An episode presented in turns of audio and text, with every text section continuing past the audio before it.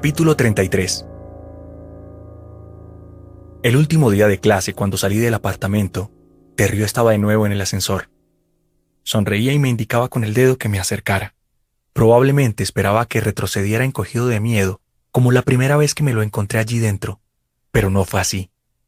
Estaba asustado, vale, pero no tanto, porque me iba acostumbrando a él de la misma forma que uno se acostumbra a un bulto o a una marca de nacimiento en la cara, por fea que sea. En esta ocasión yo estaba más furioso que asustado, porque no le daba la puta gana de dejarme en paz. En lugar de achantarme, me lancé hacia adelante y alargué el brazo para evitar que las puertas del ascensor se cerraran. No tenía intención de entrar con él, ni loco, pero tampoco pensaba dejar que las puertas se cerraran sin obtener respuestas. ¿Es verdad que mi madre tiene cáncer? Una vez más contrajo el rostro como si yo le hiciera daño, y una vez más deseé que estuviera sufriendo. ¿Mi madre tiene cáncer? No lo sé. La forma en que me clavó los ojos. ¿Has oído aquello de si las miradas mataran? ¿Y entonces por qué lo dijiste? Había retrocedido hasta el fondo de la cabina, apretándose el pecho con las manos, como si estuviera asustándole yo a él. Giró la cabeza con lo que me mostró la descomunal herida de salida, pero si creía que con eso conseguiría que soltara la puerta y retrocediera, se equivocaba. Por horrible que fuera, me había acostumbrado a ella. ¿Por qué lo dijiste? Porque te odio, dijo Terrio y exhibió los dientes. ¿Por qué sigues aquí? ¿Cómo es posible? No lo sé. Lárgate. No dijo nada. Que te largues. No pienso irme a ninguna parte. No pienso irme nunca. Aquello me acojonó vivo y el brazo se me cayó a un costado como si hubiera ganado peso. Volveremos a vernos, campeón. Las puertas se cerraron, pero el ascensor no se movió porque no había nadie que pulsara los botones de dentro.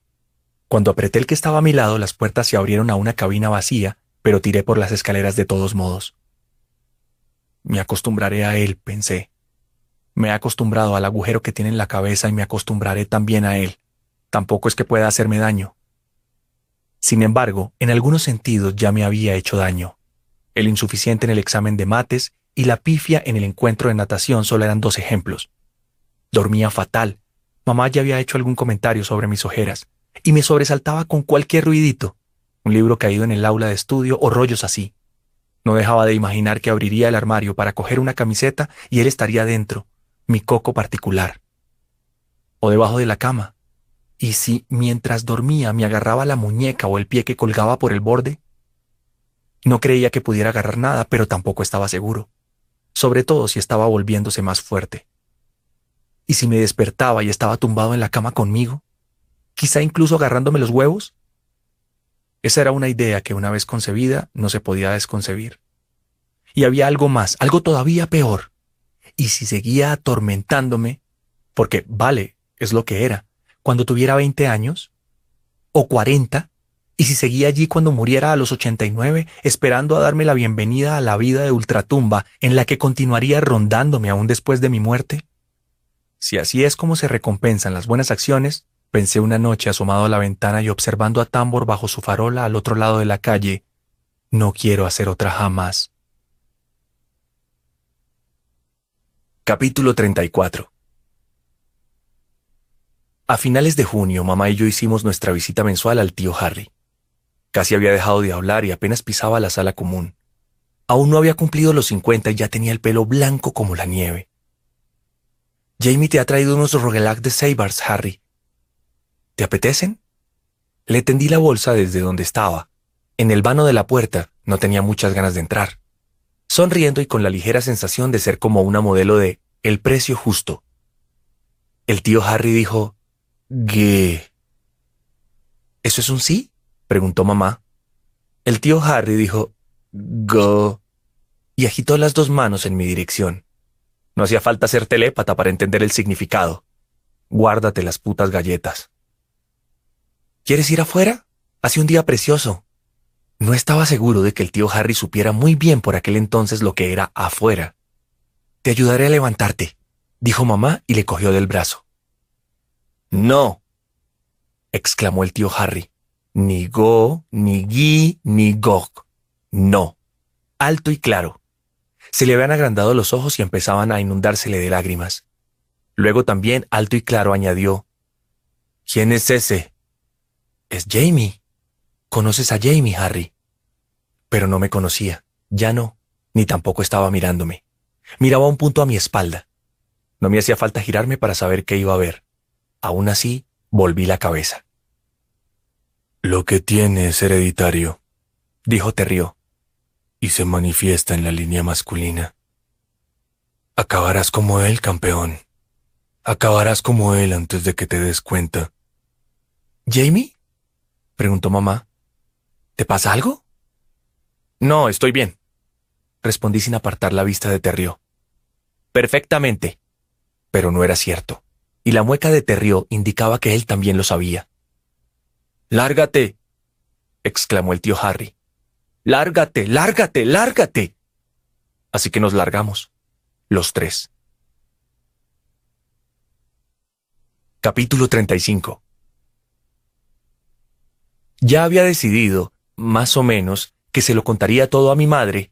Necesitaba desahogarme aunque la asustara y entristeciera. Cuando, como se suele decir, intervino el destino. Esto fue en julio de 2013, unas tres semanas después de la visita al tío Harry. Una mañana temprano mi madre recibió una llamada cuando se preparaba para ir a la oficina. Yo estaba en la cocina, sentado a la mesa, zampando unos chirios con un ojo cerrado. Ella salió del dormitorio mientras se subía a la cremallera de la falda. Marty Burkett sufrió un pequeño accidente anoche. Se tropezó con algo de camino al cuarto de baño, me imagino, y tiene una distensión en la cadera. Dice que está bien y quizás sea verdad, pero quizás solo intenta hacerse el machote. Sí. Dije más que nada porque siempre es más prudente no discrepar de mi madre cuando anda con prisas y trata de hacer como tres cosas distintas al mismo tiempo. En mi fuero interno pensaba que el señor Burkett era un poco viejo para ir de macho man, aunque me hizo gracia imaginármelo como protagonista de alguna película en plan Terminator, la era de la jubilación. Blandiendo el bastón y proclamando Volveré. Me llevé el tazón a los labios y empecé a sorber la leche de forma ruidosa. Jamie, ¿cuántas veces tengo que decirte que no hagas eso?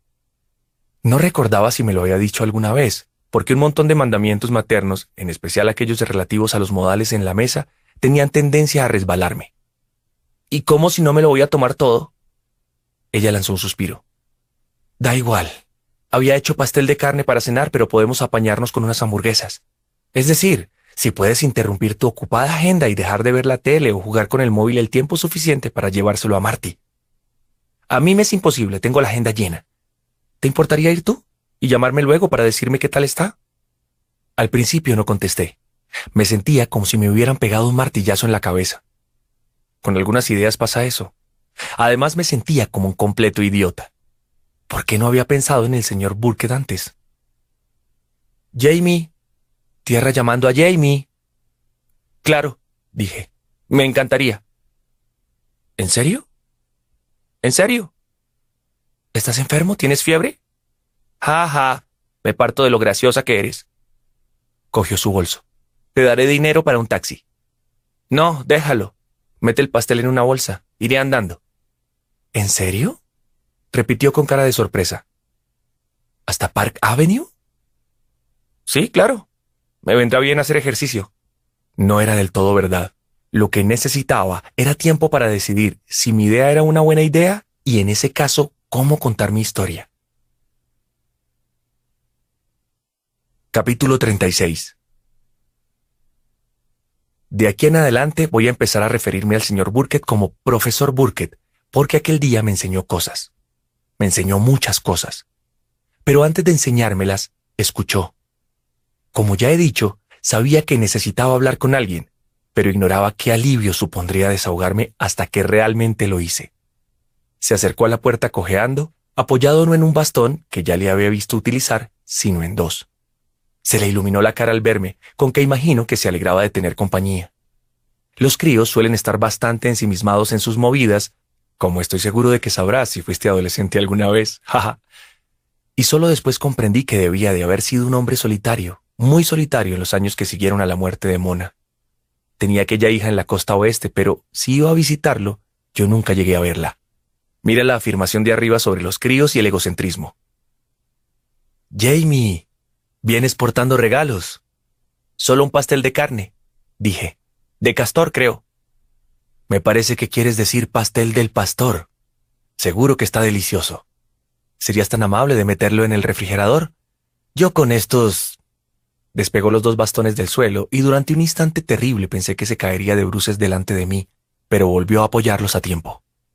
Claro, dije y me dirigí a la cocina. Me flipaba que se refiriera a la nevera como refrigerador y a los coches como automóviles. El hombre era totalmente de la vieja escuela. Ah, y al teléfono lo llamaba telefungo. Esa palabra me gustaba tanto que terminé adoptándola yo también. Y sigo usándola. Meter el pastel de mamá en el refrigerador dio cero problemas, porque dentro no había casi nada. El profesor entró pesadamente detrás de mí y me preguntó cómo me iba. Cerré la puerta, me volví hacia él y dije, No muy bien. Enarcó las pobladas cejas. ¿No? ¿Cuál es el problema? Es una historia bastante larga, dije.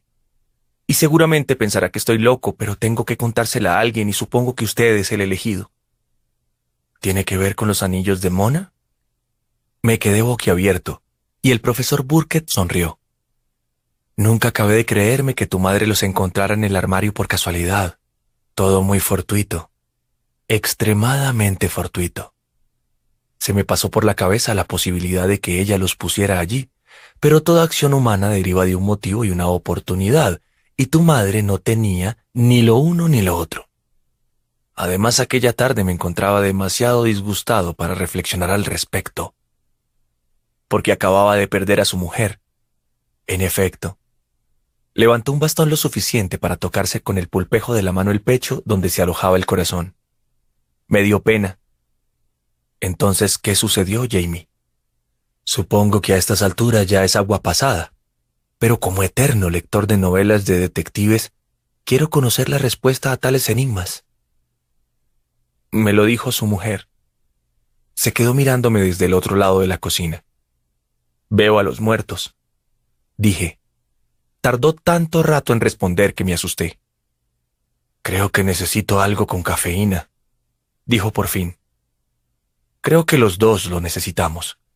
Luego podrás contarme todo lo que te ronda por la cabeza. Ansío oírlo. Capítulo 37 El profesor Burkett era tan de la vieja escuela que no tenía bolsas de té, sino té en hojas desmenuzadas que guardaba en una lata. Mientras esperábamos a que hirviera el agua, me indicó dónde encontrar lo que llamó infusor y me enseñó cuántas hojas de té debía introducir. Hacer una infusión era un proceso interesante. Siempre preferiré el café, pero a veces una tetera sienta de perlas. De algún modo, prepararlo da una sensación de formalidad. El profesor Burkett me explicó que el té tenía que permanecer sumergido en agua recién hervida durante cinco minutos, ni uno más ni uno menos. Ajustó el temporizador, me indicó dónde estaban las tazas y se dirigió renqueante a la sala de estar. Oí el suspiro de alivio que dejó escapar al sentarse en su butaca favorita. Y también un pedo. No un toque de trompeta, más bien de oboe. Serví el té en dos tazas y las coloqué en una bandeja junto con el azucarero y la leche semidesnatada del refrigerador. Que ninguno de los dos probó, una suerte seguro, porque llevaba un mes caducada. El profesor Burkett se tomó el suyo solo y se relamió los labios tras el primer sorbo. Enhorabuena, Jamie. Perfecto al primer intento. Gracias. Yo añadí azúcar al mío con generosidad. Mi madre habría puesto el grito en el cielo a la tercera cucharada a rebosar, pero el profesor Burkett no dijo ni pío. Bien, cuéntame tu historia. No tengo sino tiempo. ¿Usted me cree? ¿Sobre lo de los anillos? Bueno, dijo, creo que tú lo crees. Y sé que los anillos aparecieron. Están en una caja de seguridad del banco. Dime, Jamie, si le preguntara a tu madre, ¿corroboraría ella tu versión? Sí, pero por favor no le diga nada. He decidido hablar con usted porque no quiero hablar con ella. Se llevaría un disgusto. Dio un sorbo al té y noté que le temblaba un poco la mano. Luego dejó la taza en la mesa y me miró. O quizá miró incluso dentro de mí. Aún veo esos ojos azul claro observándome bajo las cejas greñudas. Habla conmigo, pues. Convénceme, Había ensayado el relato durante la caminata por la ciudad, de manera que logré mantener más o menos el hilo. Empecé por Robert Harrison, el hombre de Central Park, ¿te acuerdas? Y continué con el día en que vi a la señora Burkett, luego todo lo demás. Me llevó un rato. Cuando terminé, el té se había quedado tibio, quizá tirando a frío, pero de todos modos bebí un trago porque tenía la garganta seca. El profesor Burkett reflexionó. ¿Quieres ir a mi dormitorio, Jamie, y traerme el iPad? Dijo al fin. Está encima de la mesilla de noche. La habitación olía un poco como la residencia del tío Harry. Percibí también un aroma punzante que imaginé que era linimento para la cadera lesionada. Cogí el iPad y volví a la sala de estar. El profesor Burkett no tenía iPhone, solo un telefongo fijo colgado en la pared de la cocina como algo sacado de una película antigua, pero aquella tableta le encantaba. La encendió en cuanto se la entregué. La pantalla de inicio mostraba la foto de una pareja joven ataviada con trajes de boda y supuse que eran él y la señora Burkett, y se puso a toquetear la pantalla de inmediato. ¿Está buscando a Terrio? Negó con la cabeza sin levantar la vista. Al hombre de Central Park. ¿Dices que estabas en preescolar cuando lo viste? Sí. Por tanto, debió de ser en 2003. Es posible que en 2004 Ah, aquí está. Leyó encorvado sobre el iPad y apartándose el pelo de los ojos de vez en cuando. Aún le quedaba un montón. Al fin levantó la mirada. Has dicho que lo viste muerto en el suelo y también de pie al lado de su propio cuerpo. ¿Tu madre también confirmaría eso? Ella se dio cuenta de que no le estaba mintiendo porque yo sabía que llevaba puesto de cintura para arriba, aunque esa parte se la habían tapado. Pero de verdad que no querría... Entendido, lo entiendo perfectamente. En cuanto al último libro de Regis Thomas, estaba sin escribir... Eh, sí, menos los dos o tres primeros capítulos, creo. ¿Y tu madre consiguió recabar suficientes detalles para escribir el resto ella misma usándote a ti como medium? Nunca se me había ocurrido pensar en mí mismo como un medium, pero en cierto sentido no se equivocaba. Supongo como en Expediente Warren. Y dada su cara de perplejidad añadí, es una película. Señor Burkett, profesor, ¿cree que estoy loco? Ya casi ni me importaba, porque el alivio por habérmelo sacado todo de dentro era inmenso. No, dijo, pero algo, probablemente mi expresión de alivio, provocó que levantara un dedo en señal de advertencia. Eso no significa que crea tu historia al menos sin la corroboración de tu madre, y he accedido a no preguntarle. Pero llegaré más lejos. Tampoco significa necesariamente que no la crea. En buena medida por los anillos, pero también porque, en efecto, ese último libro de Thomas existe. Y no es que lo haya leído. Hizo una mueca.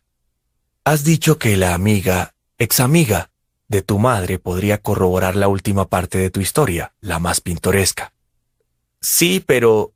Levantó la mano como debía de haber hecho miles de veces en clase para mandar callar a sus alumnos. Tampoco quieres que hable con ella, y lo entiendo. Solo la vi una vez y no me resultó simpática. ¿En serio llevó drogas a vuestro piso? Yo no llegué a verlas, pero si lo dijo mamá es que es verdad.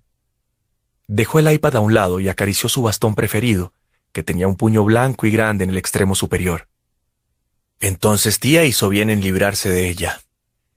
¿Y ese terrío que dices que te está atormentando, está aquí ahora?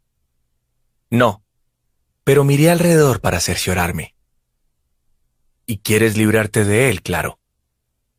Sí, pero no sé cómo hacerlo. Bebió un sorbo de té y observó la taza como rumiando el asunto. Luego la dejó en la mesa y volvió a fijar en mí aquellos ojos azules.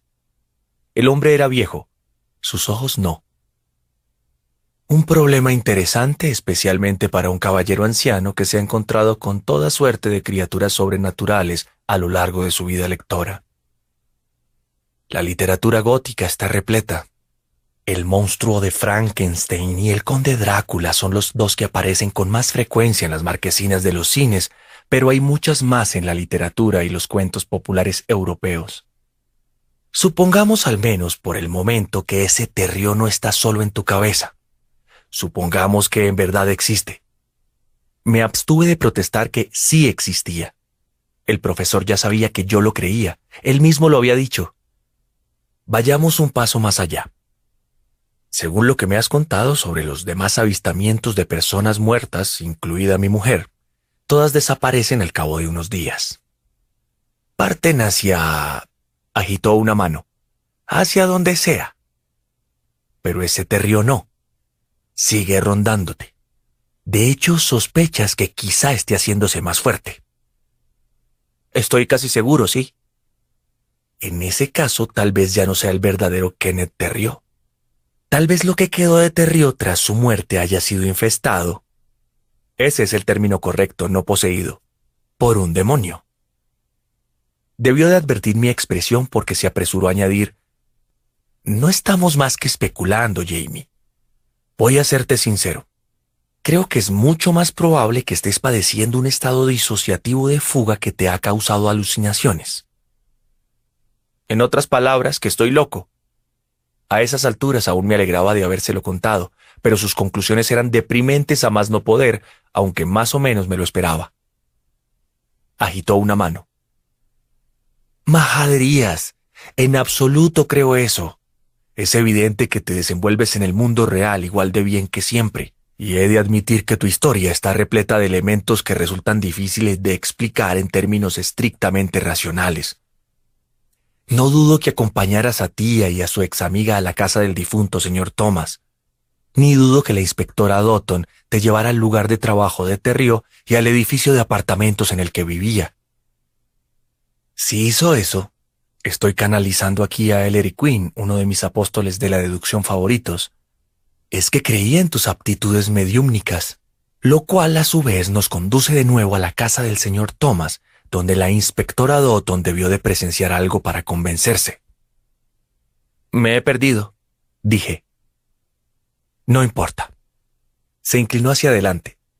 Lo único que digo es que, pese a que me decanto por lo racional, lo conocido y lo empírico, nunca he visto un fantasma ni he tenido un destello premonitorio, he de admitir que hay elementos de tu historia que no puedo descartar a la ligera. Así pues, digamos que te río, o el ente inmundo que resida en lo que queda de Terrio realmente existe. La pregunta que formular entonces es, ¿puedes liberarte de él? En ese momento me incliné yo hacia adelante. Pensaba en el libro que me había regalado, aquel que recopilaba cuentos de hadas que en el fondo eran historias de terror con muy pocos finales felices. Las hermanastras se cortaron el dedo gordo del pie, la princesa lanzó a la rana contra una pared. ¡Plaf! en vez de besarla. Caperucita Roja animó al gran lobo feroz a comerse a la abuela para así poder heredar sus propiedades. ¿Y puedo? Usted ha leído todos esos libros. Habrá un método en al menos uno de ellos, o me asaltó una nueva idea. Un exorcismo. ¿Cree que me serviría? Sería un fiasco, seguramente, dijo el profesor Burkett. Creo que un sacerdote optaría por enviarte a un psiquiatra infantil antes que a un exorcista. Si tu terrio existe, Jamie, quizá no puedas quitártelo de encima. Lo miré consternado. Pero a lo mejor eso es bueno. ¿Bueno? ¿Cómo va a ser bueno? Levantó la taza de té, bebió un sorbo y la dejó en la mesa. ¿Te suena algo el rito de Shod? Capítulo 38 Tengo ahora 22 años, casi 23 de hecho, y vivo en la tierra del después. Puedo votar, puedo conducir un coche, puedo comprar alcohol y tabaco, que planeo dejar pronto. Entiendo que sigo siendo muy joven y estoy seguro de que cuando eche la vista atrás me sorprenderá, y con suerte no me disgustará, lo ingenuo que era y lo verde que estaba. Aún así, los 22 están a años luz de los 13. Ahora sé más, pero creo menos. El profesor Burkett hoy habría sido incapaz de ejercer en mí la misma magia que entonces, no es que me queje. Kenneth Terrio, ignoro qué era en realidad, con que nos ceñiremos a ese nombre por el momento, trataba de destruir mi cordura. La magia del profesor la salvó. Quizá hasta me salvara la vida. Tiempo después, al investigar acerca del tema para un trabajo de antropología de la facultad, en la Universidad de Nueva York, obviamente, descubrí que la mitad de lo que me contó aquel día era cierto, por extraño que parezca. La otra mitad eran chorradas pero he de reconocerle la inventiva. Rompió la escala, habría dicho Philippa Stevens, una escritora británica de novelas románticas a la que representaba mamá. Fíjate a ver si captas la ironía. Mi tío Harry ni siquiera había cumplido los 50 y estaba lelo perdido, mientras que Martin Burkett, aunque octogenario, todavía podía ponerse creativo sobre la marcha, y todo al servicio de un chico agobiado que se había presentado sin que lo invitaran, cargado con un pastel de carne y una historia rara. El rito de Shot había explicado el profesor, lo practicaba una secta de budistas nepalíes y tibetanos. Verdadero. Lo llevaban a cabo para alcanzar una sensación de perfecta vaciedad y el consiguiente estado de serenidad y claridad espiritual. Verdadero. Se consideraba útil también para combatir demonios, tanto aquellos de la mente como los sobrenaturales que invadían desde el exterior. Zona gris. Es perfecto para ti, Jamie, cubre todas las posibilidades. Quiere decir que puede funcionar aunque Terrio no sea real y yo esté como una chota. Me lanzó una mirada mezcla de reproche e impaciencia que era probable que hubiera perfeccionado a lo largo de su carrera docente. Deja de hablar y procura escuchar si no es mucho inconveniente. Perdón. Iba por la segunda taza de té y estaba como una moto. Una vez establecidas las bases, el profesor Burkett se adentró en el reino de la fantasía. No es que yo notara la diferencia dijo que el rito resultaba especialmente útil cuando uno de esos budistas de la montaña se encontraba con un yeti, también conocido como el abominable hombre de las nieves. ¿Esas cosas son reales? Pregunté. Como en el caso de tu señor Terrio no puedo afirmarlo con rotundidad, pero también como contigo y tu señor Terrio, puedo afirmar que los tibetanos están convencidos de que sí.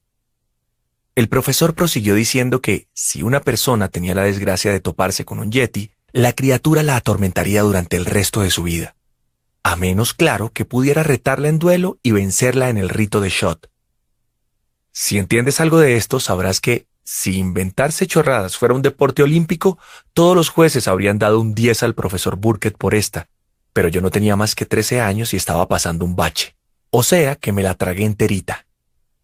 Si alguna parte de mí intuía lo que tramaba el profesor Burkett, no me acuerdo muy bien, la desconecté. No olvides lo desesperado que estaba.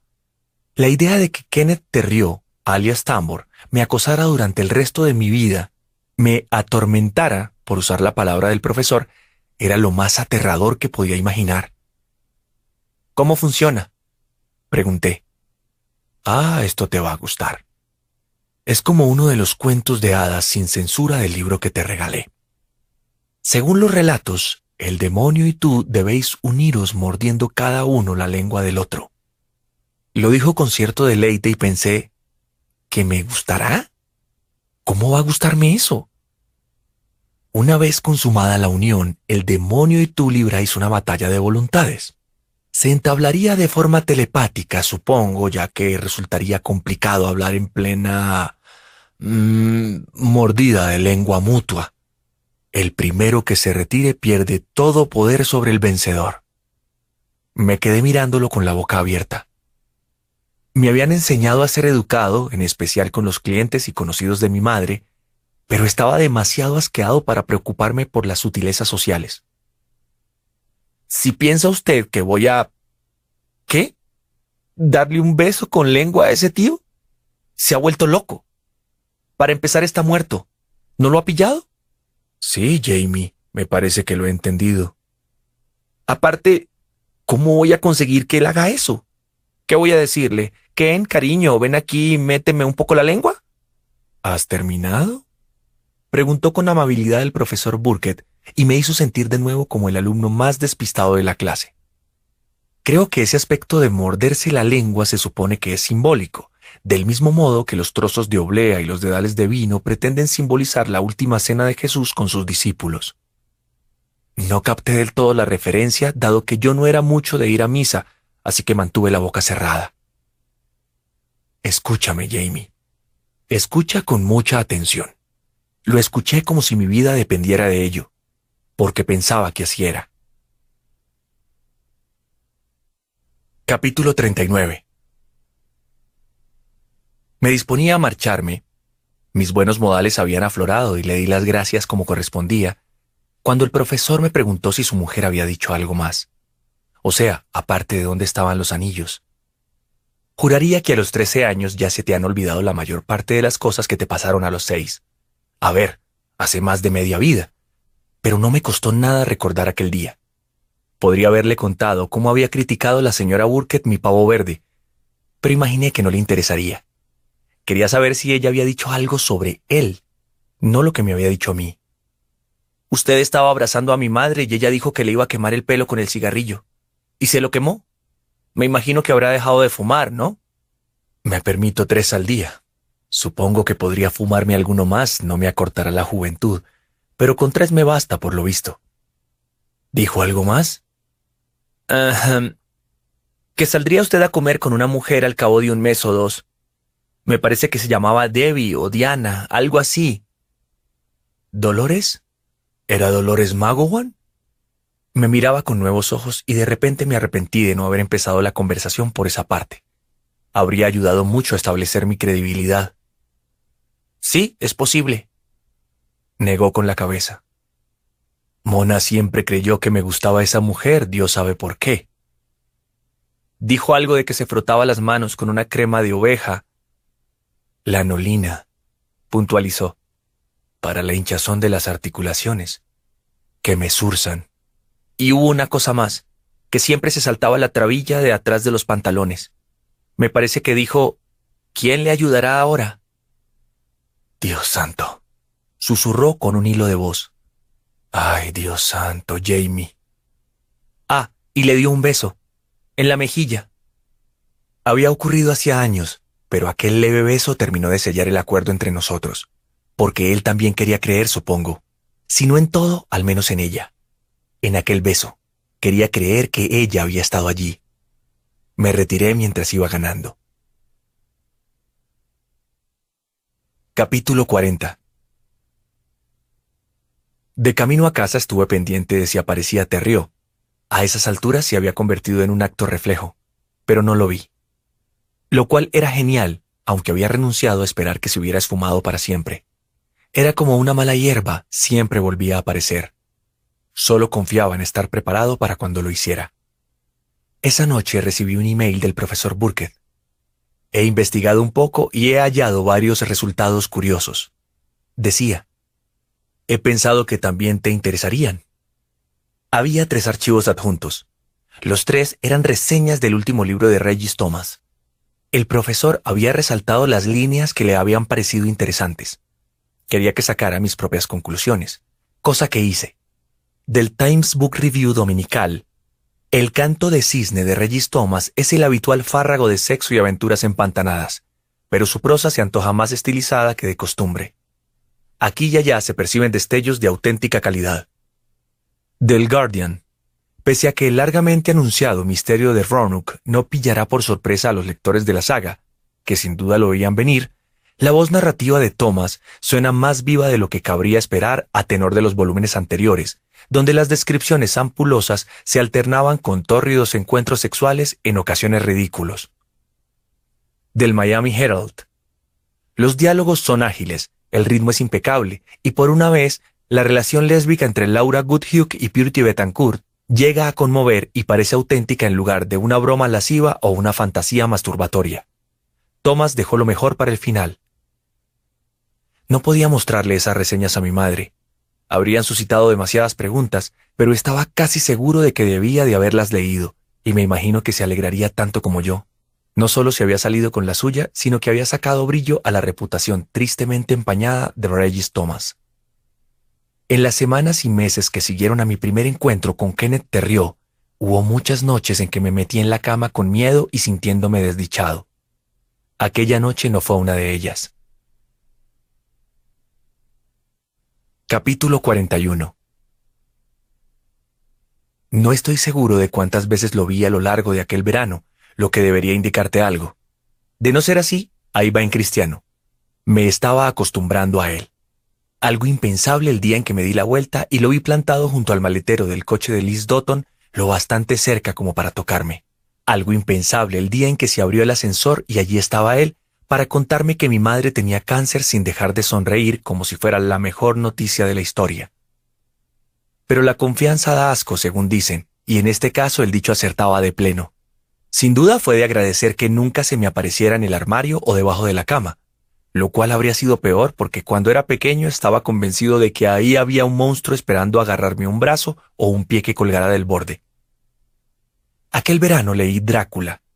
De acuerdo, no el libro original, sino una novela gráfica cojonuda que compré en Forbidden Planet. Iván Helsing decía que un vampiro no podía entrar en tu casa a menos que lo invitaras.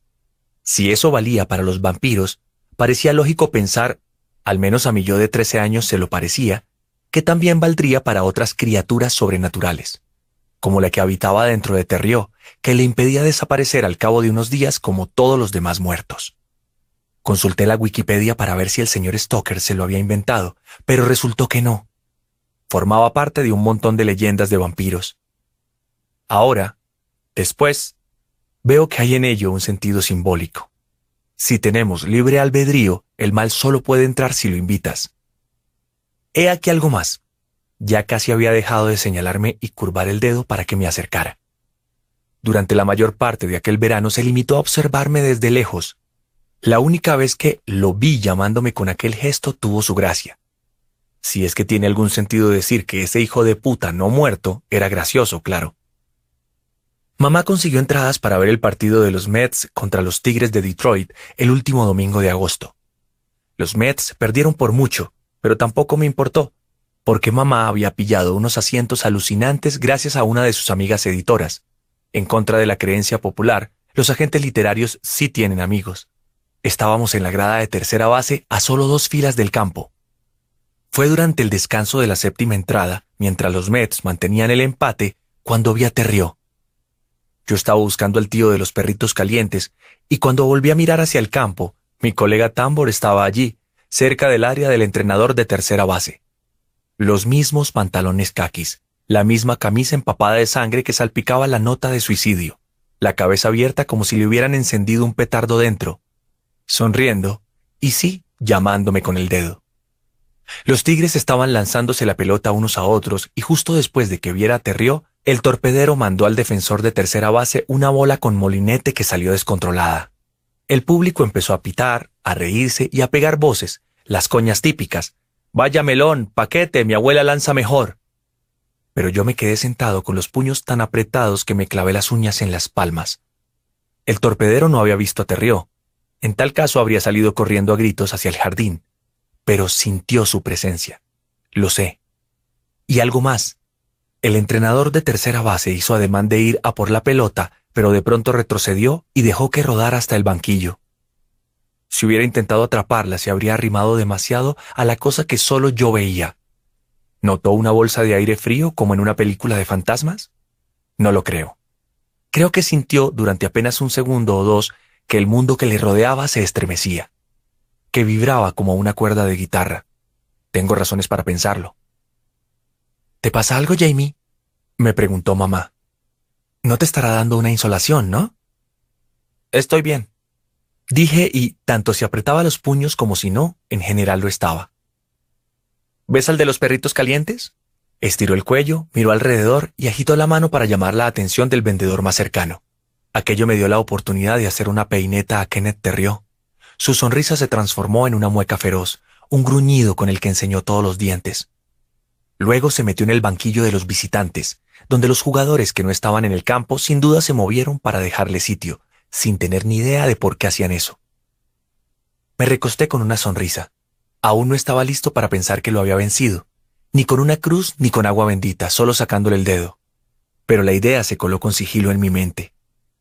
La gente empezó a abandonar el estadio en la primera mitad de la novena entrada, después de que los Tigres anotaran siete carreras y sentenciaran el partido.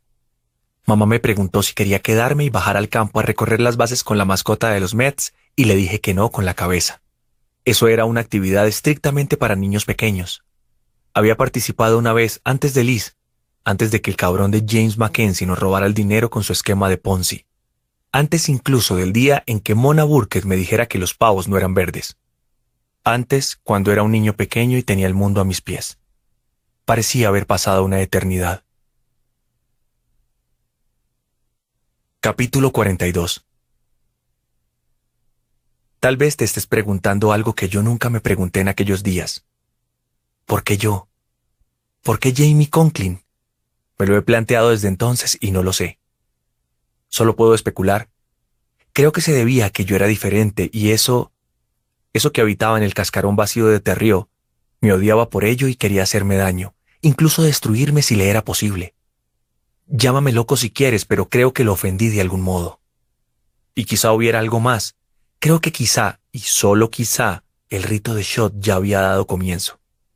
Creo que una vez que empezó a joderme no podía parar. Como te digo, solo estoy especulando. Sus motivos podrían haber sido completamente distintos, tan incognoscibles como lo era eso para mí, e igual de monstruosos, como te dije, esta es una historia de terror. Capítulo 43 Aún tenía miedo de Terrió, pero ya no pensaba que me acobardaría si se presentaba la ocasión de poner en práctica el ritual del profesor Burkett. Solo necesitaba prepararme, para el momento en que Terrió se acercara, en otras palabras, y no se limitara a quedarse al otro lado de la calle o cerca de la tercera base del City Field. Mi oportunidad llegó un sábado de octubre. Tenía planeado ir al Grover Park para jugar al fútbol con un grupo de amigos del instituto. Mamá me había dejado una nota para decirme que se había quedado levantada hasta tarde leyendo la última obra de Philippa Stevens y que dormiría hasta bien entrada la mañana. Que desayunara sin hacer ruido y que no tomara más de media taza de café. Que lo pasara bien con mis amigos y que no volviera a casa con una conmoción cerebral o un brazo roto. Que tenía que estar de vuelta a las dos como muy tarde me había dejado dinero para comer. Doblé los billetes con cuidado y me los metí en el bolsillo. Había una postdata. ¿Pierdo el tiempo si te pido que comas algo verde, aunque sea una hoja de lechuga en una hamburguesa? Probablemente, mamá. Probablemente, me dije mientras me servía un tazón de chirios y me los comía, sin hacer ruido. Cuando salí del apartamento no tenía aterrío en la cabeza. Él pasaba cada vez menos tiempo allí y yo destinaba parte del espacio que había quedado disponible a pensar en otras historias, sobre todo en chicas, y en concreto en Valeria Gómez, a quien no me quitaba de la cabeza mientras enfilaba el pasillo hacia el ascensor. Decidió Terrio acercarse aquel día porque tenía una especie de ventana abierta a mi mente y sabía que lo había alejado de mis pensamientos? ¿Como una especie de telepatía de baja intensidad? Eso también lo ignoró. Llamé al ascensor preguntándome si Valeria iría al partido. Era muy posible porque jugaba su hermano Pablo. Estaba fantaseando con que cazaba un pase a la carrera, esquivaba a todos los rivales y alcanzaba la zona de anotación con el balón en alto, pero aún así dio un paso atrás cuando llegó el ascensor. Se había convertido en una reacción instintiva. La cabina estaba vacía. Pulsé el botón del vestíbulo. El ascensor llegó abajo y se abrió. Había un tramo corto de pasillo y luego una puerta con el pestillo echado por dentro que daba a un pequeño portal. La puerta de la calle no estaba cerrada para que el cartero pudiera entrar y meter el correo en los buzones. Si Terrió hubiera estado afuera, en el portal, no podría haber hecho lo que hice. Pero no estaba en el portal. Estaba dentro, al final del pasillo, sonriendo como si lo fueran a prohibir al día siguiente. Empezó a decir algo, tal vez una de sus profecías de mierda, y si hubiera estado pensando en él y no en Valeria, probablemente me habría quedado paralizado en el sitio o habría entrado a trompicones en el ascensor, aporreando el botón de cerrar puerta con todas mis fuerzas. Pero me cabreó que hubiera interrumpido mi fantasía, y lo único que recuerdo haber pensado fue en lo que explicó el profesor Burkett el día que le llevé el pastel de carne. En el rito de Shot, morderse las lenguas solo es un gesto ceremonial que precede al duelo con el enemigo. Dijo, los hay de muchos tipos. Los maoríes bailan una danza de guerra para intimidar a sus adversarios. Los pilotos kamikazes brindaban unos por otros y por las fotografías de sus objetivos con lo que creían que era saque mágico. En el antiguo Egipto, los miembros de las casas rivales se golpeaban unos a otros en la frente antes de sacar las espadas, las lanzas y los arcos. Los luchadores de sumo se dan palmadas en los hombros. Todo se reduce al mismo concepto, nos enfrentaremos en combate hasta que uno se alce sobre el otro.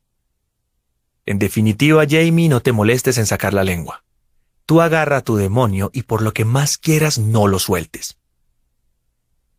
No me quedé paralizado ni me amedrenté, sino que, sin pensarlo, me arrojé hacia adelante con los brazos extendidos, como si me dispusiera a abrazar a un amigo que llevara largo tiempo ausente. Gritaba, aunque creo que solo en mi cabeza, porque ninguno de los vecinos de la planta baja se asomó a ver qué estaba pasando. La sonrisa de Terrió, la que siempre exhibía aquella masa amorfa de sangre muerta entre los dientes y la mejilla, desapareció. Y vi una cosa tan sorprendente como maravillosa. Me tenía miedo. Se encogió contra la puerta que daba al portal, pero ésta se abría hacia adentro y quedó inmovilizado. Lo agarré. Soy incapaz de describir cómo se desarrolló todo. Creo que ni un escritor con más talento que yo sería capaz, pero lo intentaré lo mejor que pueda. ¿Recuerdas lo que dije sobre que el mundo se estremecía, que vibraba como una cuerda de guitarra? Pues era eso lo que parecía estar pasando fuera de Terrió y a su alrededor. Lo sentía haciéndome rechinar los dientes y sacudiéndome los globos oculares.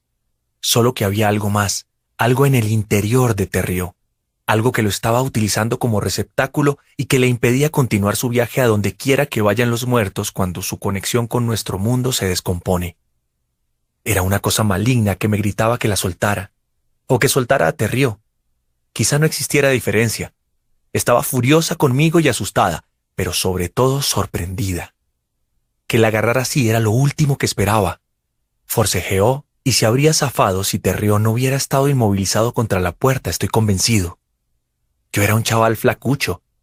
Terrió me sacaba fácilmente 10 o 15 centímetros y de haber estado vivo había pesado al menos 50 kilos más que yo, pero estaba muerto. La cosa en su interior estaba viva y yo estaba casi seguro de que había entrado en Terrió cuando lo obligué a responder a mis preguntas frente a aquella tienda. Las vibraciones fueron a peor. Ascendían desde el suelo, descendían desde el techo. La lámpara temblaba y proyectaba sombras líquidas. Las paredes parecían arrastrarse primero hacia un lado y luego hacia el otro. Suéltame, dijo Terrió y hasta la voz le vibraba. Sonaba como cuando pones papel parafinado en un peine y soplas.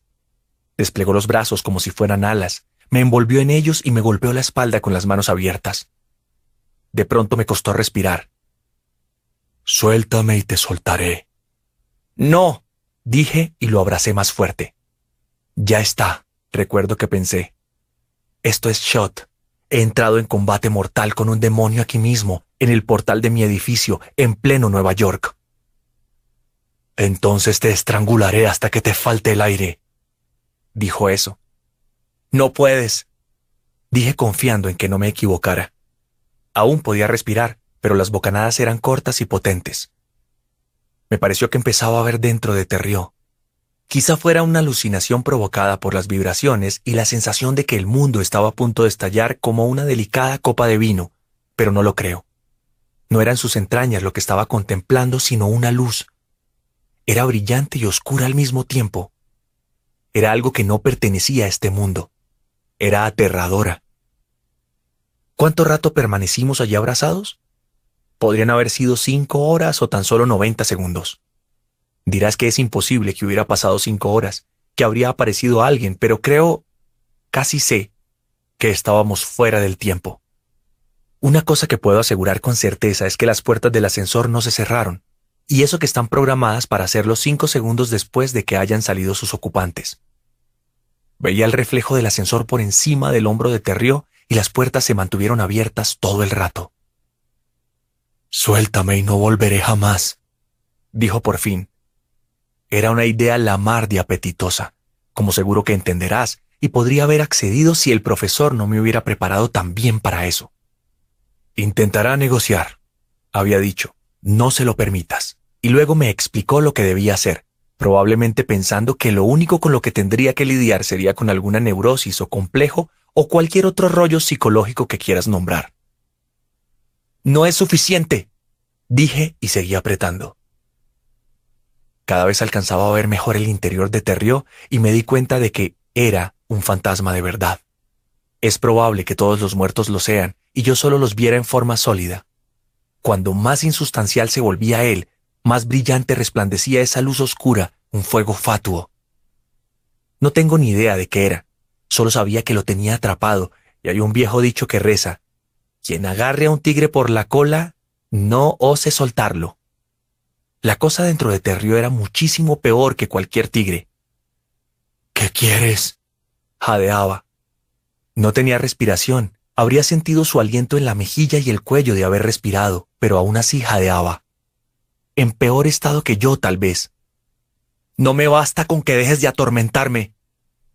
Cogí aire y pronuncié lo que el profesor Burkett me había indicado que dijera si lograba desafiar a mi némesis en el rito de shot.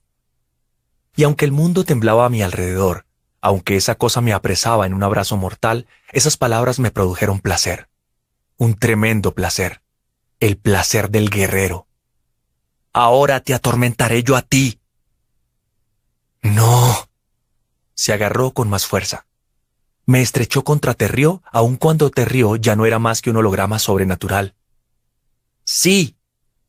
El profesor Burkett me había indicado que dijera algo más si tenía oportunidad. Después me enteré de que era el título modificado de un famoso cuento de fantasmas que encajaba a la perfección. Ah, silbaré y acudirás a mí, muchacho. No. La cosa forcejeó. Esa luz pulsante e inmunda me revolvía el estómago, pero contuve las arcadas. Sí, te atormentaré cuanto quiera y cuando quiera, y si no aceptas te retendré hasta que mueras.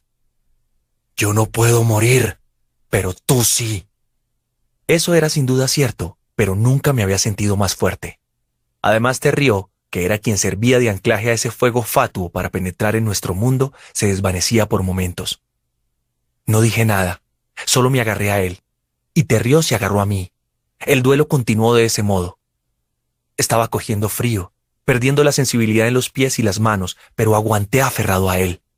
Estaba resuelto a resistir toda la eternidad si era necesario. Eso que habitaba dentro de Terrió me aterrorizaba, pero lo tenía apresado. Y eso me tenía apresado a mí también, naturalmente. Tal era la esencia del rito. Si yo me soltaba, eso ganaba. Acepto tus condiciones, dijo por fin. Aflojé la presa, pero solo una pizca. ¿Me estás mintiendo? Una pregunta estúpida, dirás, pero de estúpida no tenía nada. No puedo. Sonaba algo irritado. Ya lo sabes. Repítelo. Di que aceptas. Acepto tus condiciones. ¿Sabes que puedo atormentarte? Lo sé, pero no te tengo miedo. Palabras atrevidas, aunque como ya había averiguado, Terrio podía hacer todas las afirmaciones falsas que él, que eso, quisiera. Esas afirmaciones no eran respuestas a ninguna pregunta. Y cualquiera que necesite decir que no tiene miedo, miente. No me hizo falta esperar hasta después para enterarme. Lo supe a los trece. ¿Me tienes miedo? Volví a observar aquella expresión crispada en el rostro de Terrió, como si hubiera mordido algo de sabor agrio y desagradable. La misma sensación probablemente que a ese miserable hijo de puta le producía verse obligado a decir la verdad. Sí, no eres como los demás. Tú ves. Sí qué. Sí te tengo miedo. Chúpate esa. Lo solté. Lárgate de aquí, seas lo que seas, y vete a donde quiera que vayas. Tan solo recuerda que, si te llamo, acudirás a mí. Giró sobre sus talones ofreciéndome una última visión del cráter en el hemisferio izquierdo de la cabeza. Asió el pomo de la puerta. La mano lo atravesó, pero no lo atravesó. Ambas cosas al mismo tiempo. Sé que parecía una locura, una paradoja, pero sucedió. Yo lo vi. El pomo giró y se abrió la puerta. En el mismo instante la luz del techo se apagó y los cristales de las bombillas se hicieron añicos. Había una docena de buzones en el portal y la mitad se abrieron de golpe. Terrio me dedicó una última mirada de odio por encima del hombro ensangrentado y se marchó sin cerrar la puerta de la calle. Lo vi bajar los escalones, más que corriendo lanzándose en picado. Un tío que pasaba en bici a toda pastilla, probablemente un mensajero, perdió el equilibrio, se cayó y quedó despatarrado en la calzada soltando una retaíla de tacos. Sabía que los muertos podían causar un impacto en los vivos, no era ninguna sorpresa. Lo había visto antes, pero el efecto siempre había sido pequeño. El profesor Burkett había percibido el beso de su esposa. Liz había percibido el soplo de Regis Thomas en la cara. Sin embargo, lo que acababa de presenciar, las luces apagándose y estallando, el pomo vibrando y girando, el mensajero cayéndose de la bici, estaba en un nivel completamente distinto. Aunque la cosa a la que llamo fuego fatuo casi había perdido a su anfitrión mientras me agarraba a ella, al soltarla no solo recuperó a Terrió, sino que se hizo más fuerte. Y esa fuerza debía proceder de mí. Pero yo no me sentía más débil. No como la pobre Lucy Westenra, a la que el conde Drácula había utilizado a modo de despensa personal. De hecho, me sentía mejor que nunca, renovado y vigorizado. Vale, eso era más fuerte. ¿Y qué? Me había adueñado de ello, lo había convertido en mi puto esclavo. Por primera vez desde el día en que Liz me había ido a buscar al salir de clase y me había arrastrado a la casa de Terrió, volví a sentirme bien, como alguien que ha padecido una grave enfermedad y empieza a recuperarse. Capítulo 44 Volví a casa sobre las dos y cuarto, un poco tarde, pero no tanto como para que mi madre se pusiera en plan, ¿dónde has estado? Me tenías muy preocupada. Tenía un arañazo en el brazo y me había rasgado los pantalones a la altura de las rodillas cuando uno de los chicos del instituto me placó y me dio un buen trompazo. Pero de todos modos me sentía de la hostia. Al final Valeria no había ido, pero sí dos amigas suyas. Una de ellas me dijo que yo le gustaba a Valeria y la otra que debería hablar con ella, tal vez sentarme con ella a la hora de comer. ¡Qué de posibilidades, Dios!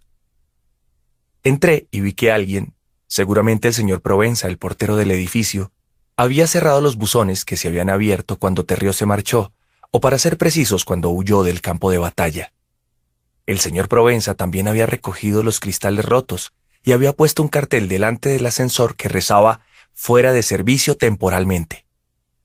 Me acordé del día en que mamá y yo volvimos a casa del colegio, yo sin soltar mi pavo verde, y nos encontramos con que el ascensor de Park Palace no funcionaba. Puto ascensor, había dicho mi mamá, y luego, ¿tú no has oído nada, Peque? ¿Qué tiempos? Subí por las escaleras, entré y descubrí que mamá había arrastrado la silla del despacho de casa hasta la ventana del cuarto de estar, donde estaba leyendo y tomando café. Estaba a punto de llamarte, dijo y añadió al bajar la vista. Por Dios, esos vaqueros son nuevos. Lo siento, dije. A lo mejor puedes arreglarlos. Tengo muchas habilidades, pero coser no figura entre ellas. Se los llevaré a la señora Abelson, de la tintorería Dandy. ¿Qué has comido?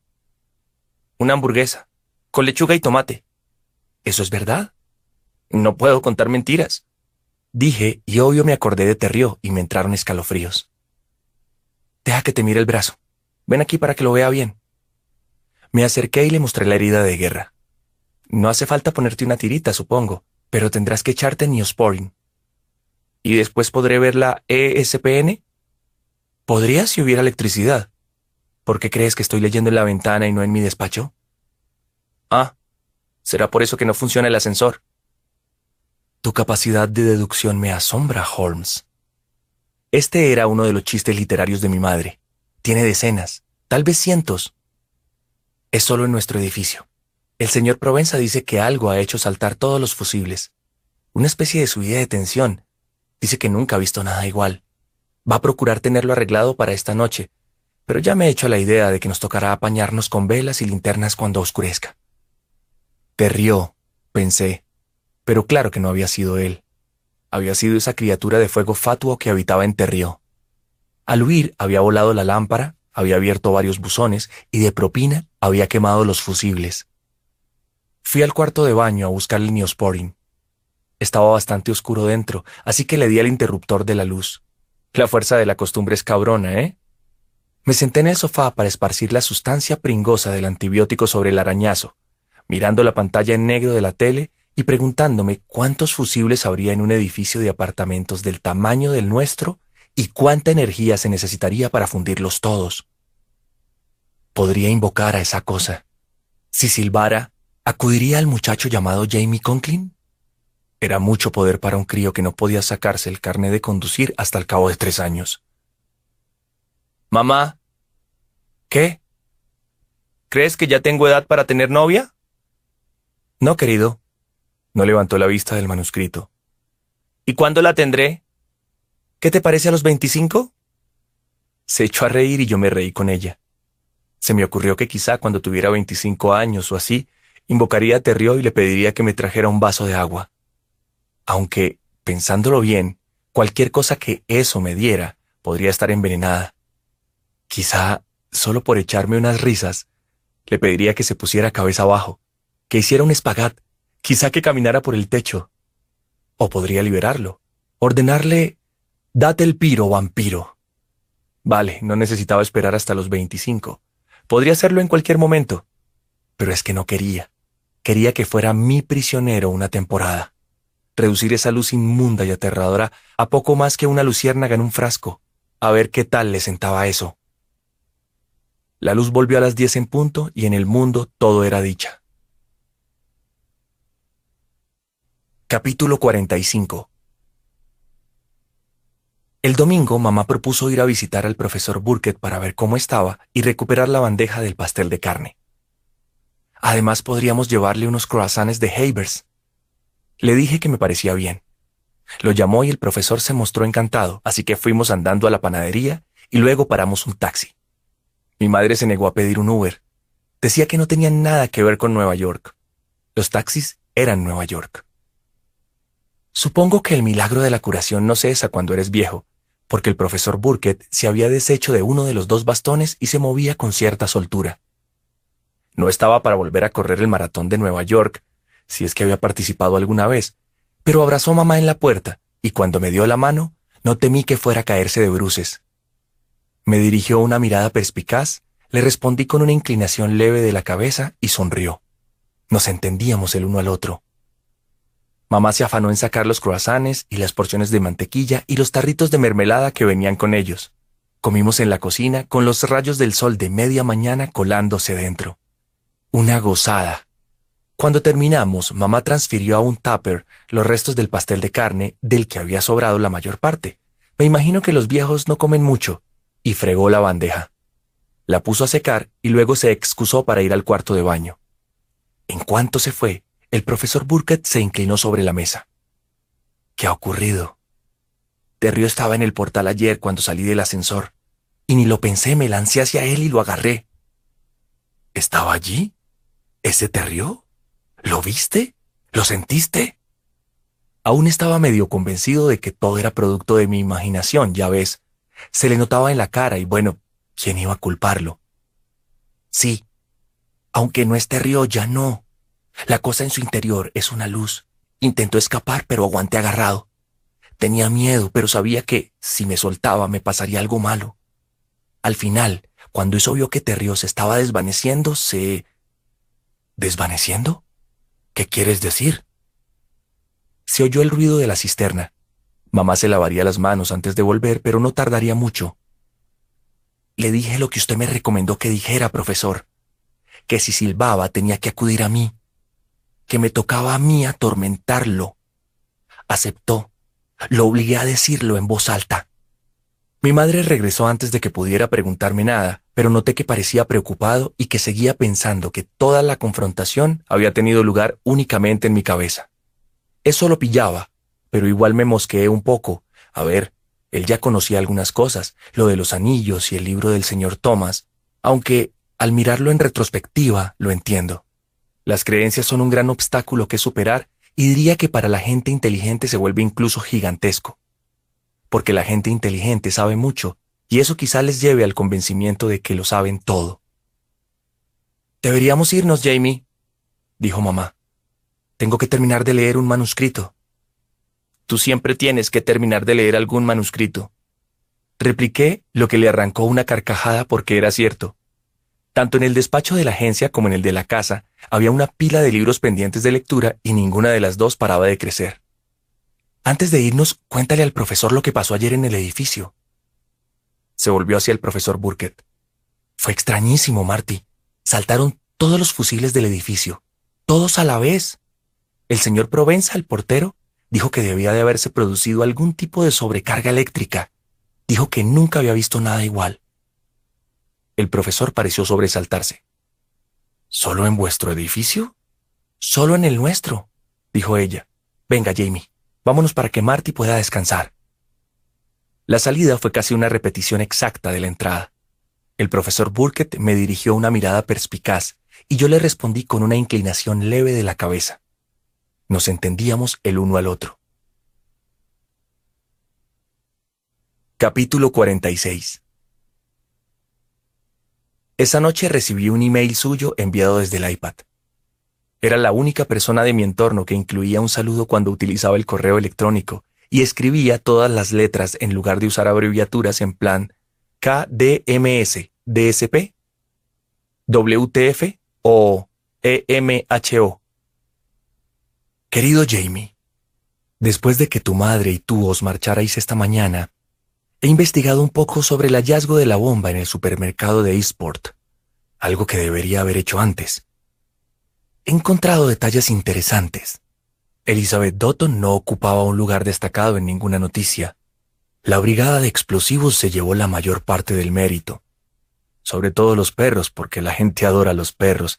Creo que hasta el alcalde entregó una medalla a uno. A ella solo la menciona como una inspectora que recibió un chivatazo de una antigua fuente. Me pareció curioso que no participara en la rueda de prensa posterior a la desactivación de la bomba y que no recibiera ninguna felicitación oficial. Sin embargo, logró conservar su puesto de trabajo. Puede que esa fuera la única recompensa que deseaba y que sus superiores consideraron que merecía.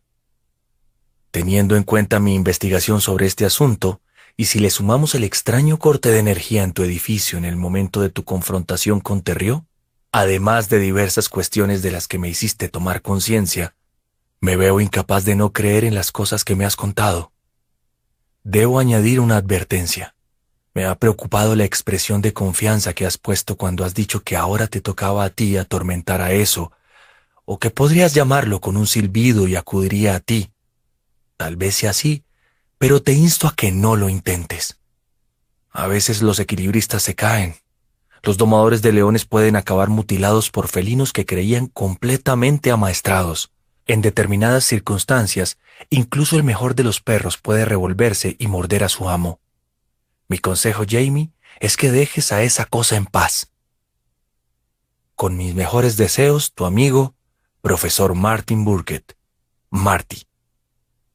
Postdata. Tengo mucha curiosidad por conocer los detalles exactos de tu extraordinaria experiencia. Si pudieras venir a verme, la escucharía con sumo interés. Supongo que no querrás abrumar a tu madre con esta historia, ya que parece que el problema ha alcanzado una conclusión satisfactoria. Le contesté enseguida. Mi respuesta fue mucho más corta, pero me esforcé por redactarla con el mismo estilo como una carta de correo ordinario. Estimado profesor Burkett, me encantaría, pero hasta el miércoles no puedo porque el lunes tenemos una excursión al Museo Metropolitano de Arte y el martes un partido de voleibol en el instituto, chicos contra chicas. Si el miércoles le va bien, iré después de clase, sobre las 15.30, pero no podré quedarme más que una hora o así. Le diré a mi madre que solo quería ir a verlo, lo cual es cierto. Atentamente, su amigo James Conklin. El profesor Burkett debía de tener el iPad en el regazo. Me lo imaginaba sentado en la sala de estar, rodeado de todas aquellas fotos enmarcadas de los viejos tiempos, porque respondió en el acto. Querido Jamie, el miércoles es perfecto. Te espero a las tres y media y tendré galletas con pasas. ¿Qué prefieres para acompañarlas, té o un refresco? Atentamente, Marty Burkett. Esta vez no me molesté en que mi respuesta se pareciera a una carta tradicional. Me limité a teclear, no me importaría tomar una taza de café. Tras pensarlo un momento añadí, mi madre me deja, lo cual no era del todo mentira, y él hasta me sorprendió enviándome un emoticono, un pulgar hacia arriba. Me dije que estaba en la onda. Volví a hablar con el profesor Burkett, pero no hubo bebidas ni galletas. Ya no necesitaba esas cosas porque estaba muerto. Capítulo 47 El martes por la mañana me llegó otro email suyo. A mi madre le llegó el mismo, igual que a varias personas más. Queridos amigos y colegas, he recibido una mala noticia. Anoche David Robertson, un viejo amigo, colega y antiguo jefe de departamento, sufrió un derrame cerebral en su residencia de Cayo Siesta, Florida, y está ingresado en el Hospital Memorial de Sarasota. No se espera que sobreviva, ni siquiera que recupere la conciencia, pero conozco a Dave y a su encantadora esposa Marie desde hace más de 40 años y debo partir de viaje, por poco que me agrade, aunque solo sea para ofrecer consuelo a su esposa y asistir al funeral llegado el caso. A mi regreso reprogramaré las citas que tenga pendientes. Durante mi estancia allí me alojaré en el hotel Bentley's Boutique. ¡Qué nombre! En Osprey. Podréis localizarme allí, pero la mejor forma de ponerse en contacto conmigo es por correo electrónico. Como la mayoría de vosotros sabéis, no tengo teléfono móvil. Disculpad las molestias. Atentamente, profesor Martin F. Burkett, emérito. Es de la vieja escuela. Le dije a mamá mientras desayunábamos. Pomelo y yogur para ella Shirius para mí. Mi madre asintió. Sí, ya no quedan muchos como él. Acude corriendo a la cabecera de un amigo moribundo a su edad. Meneó la cabeza. Es extraordinario, admirable. ¿Y ese email? El profesor Burkett no escribe emails, dije. Escribe cartas. ¿Cierto? Pero no es en eso en lo que estaba pensando. En serio, ¿cuántas citas y visitas programadas crees que tiene a su edad? Bueno, tenía una, pensé, pero me callé. Capítulo 48 Ignoro si el viejo amigo del profesor murió o no. Solo sé que el profesor sí. Sufrió un ataque al corazón durante el vuelo y lo hallaron muerto en su asiento cuando aterrizó al avión. Tenía otro viejo amigo que era su abogado, uno de los destinatarios del último email del profesor, y fue el que recibió la llamada. El abogado se encargó del traslado del cadáver, pero después fue mi madre quien se ofreció para ocuparse de todo. Cerró la oficina y organizó el funeral. Me sentí orgulloso de ella. Lloró y estaba triste porque había perdido a un amigo. Yo también estaba triste porque su amigo se había convertido en el mío. Sin Liz, él había sido mi único amigo adulto. El funeral se celebró en la iglesia presbiteriana de Park Avenue, la misma en la que había tenido lugar el de Mona Burkett hacía siete años. Mi madre estaba indignada porque la hija, la que estaba en la costa oeste, no asistió. Después, solo por curiosidad, busqué ese último email del profesor Burkett y vi que ella no figuraba entre los destinatarios. Las únicas tres mujeres que lo habían recibido eran mi madre, la señora Richards, una anciana con la que mantenía amistad y que también vivía en el palacio, pero en el cuarto, y Dolores Magowan, la mujer a la que el marido viudo de la señora Burkett según la errónea predicción de ésta, no tardaría en invitar a comer. Busqué al profesor en la iglesia imaginando que, si su mujer había asistido al servicio religioso, quizá él hiciera lo mismo. No estaba allí, pero en esa ocasión también fuimos al cementerio y lo vi sentado en una lápida a siete u ocho metros de los dolientes, una distancia suficiente para oír lo que decían. Durante la plegaria levanté las manos y le dirigí un saludo discreto, Solo movió un poco los dedos, pero él lo vio, sonrió y me devolvió el saludo. Era un muerto normal, no un monstruo como Kenneth Terrió, y rompí a llorar. Mi madre me rodeó con el brazo. Capítulo 49 Eso fue un lunes, así que no llegué a ir al Museo Metropolitano de Arte con mi clase. Me dieron el día libre para asistir al funeral y cuando volvimos a casa le dije a mi madre que quería salir a dar un paseo, que necesitaba pensar. No me parece mal si estás bien. ¿Estás bien, Jamie? Sí, le dije y le dediqué una sonrisa para demostrárselo. ¿Vuelve antes de las cinco o empezaré a preocuparme? Descuida. Llegué hasta la puerta antes de oír la pregunta que llevaba un rato esperando. ¿Lo has visto? Había pensado en mentir como si quizá con eso fuera a ahorrarle algún sufrimiento, pero quizá al contrario la hiciera sentir mejor. Sí, en la iglesia no, pero sí en el cementerio. ¿Cómo... cómo estaba? Le dije que tenía buen aspecto y era verdad. Siempre van vestidos con la ropa que llevaban al morir, que en el caso del profesor Burkett era un traje marrón que le quedaba un poco grande, pero aún así tenía una pinta chula, en mi humilde opinión. Me gustó que se hubiera puesto traje para viajar en avión, porque también en eso era de la vieja escuela. Y no llevaba el bastón, posiblemente porque no lo tenía en la mano cuando murió, o porque se le cayó cuando le sobrevino el ataque al corazón. Jamie, ¿podrías darle un abrazo a tu anciana madre antes de salir a pasear? Me quedé abrazándola un buen rato. Capítulo 50 Fui caminando hasta el palacio. mucho mayor y más alto que el niño que un día de otoño había vuelto a casa del colegio cogiendo por un lado de la mano a su madre y por el otro su pavo verde. Mayor, más alto y quizá hasta más sabio, pero aún la misma persona.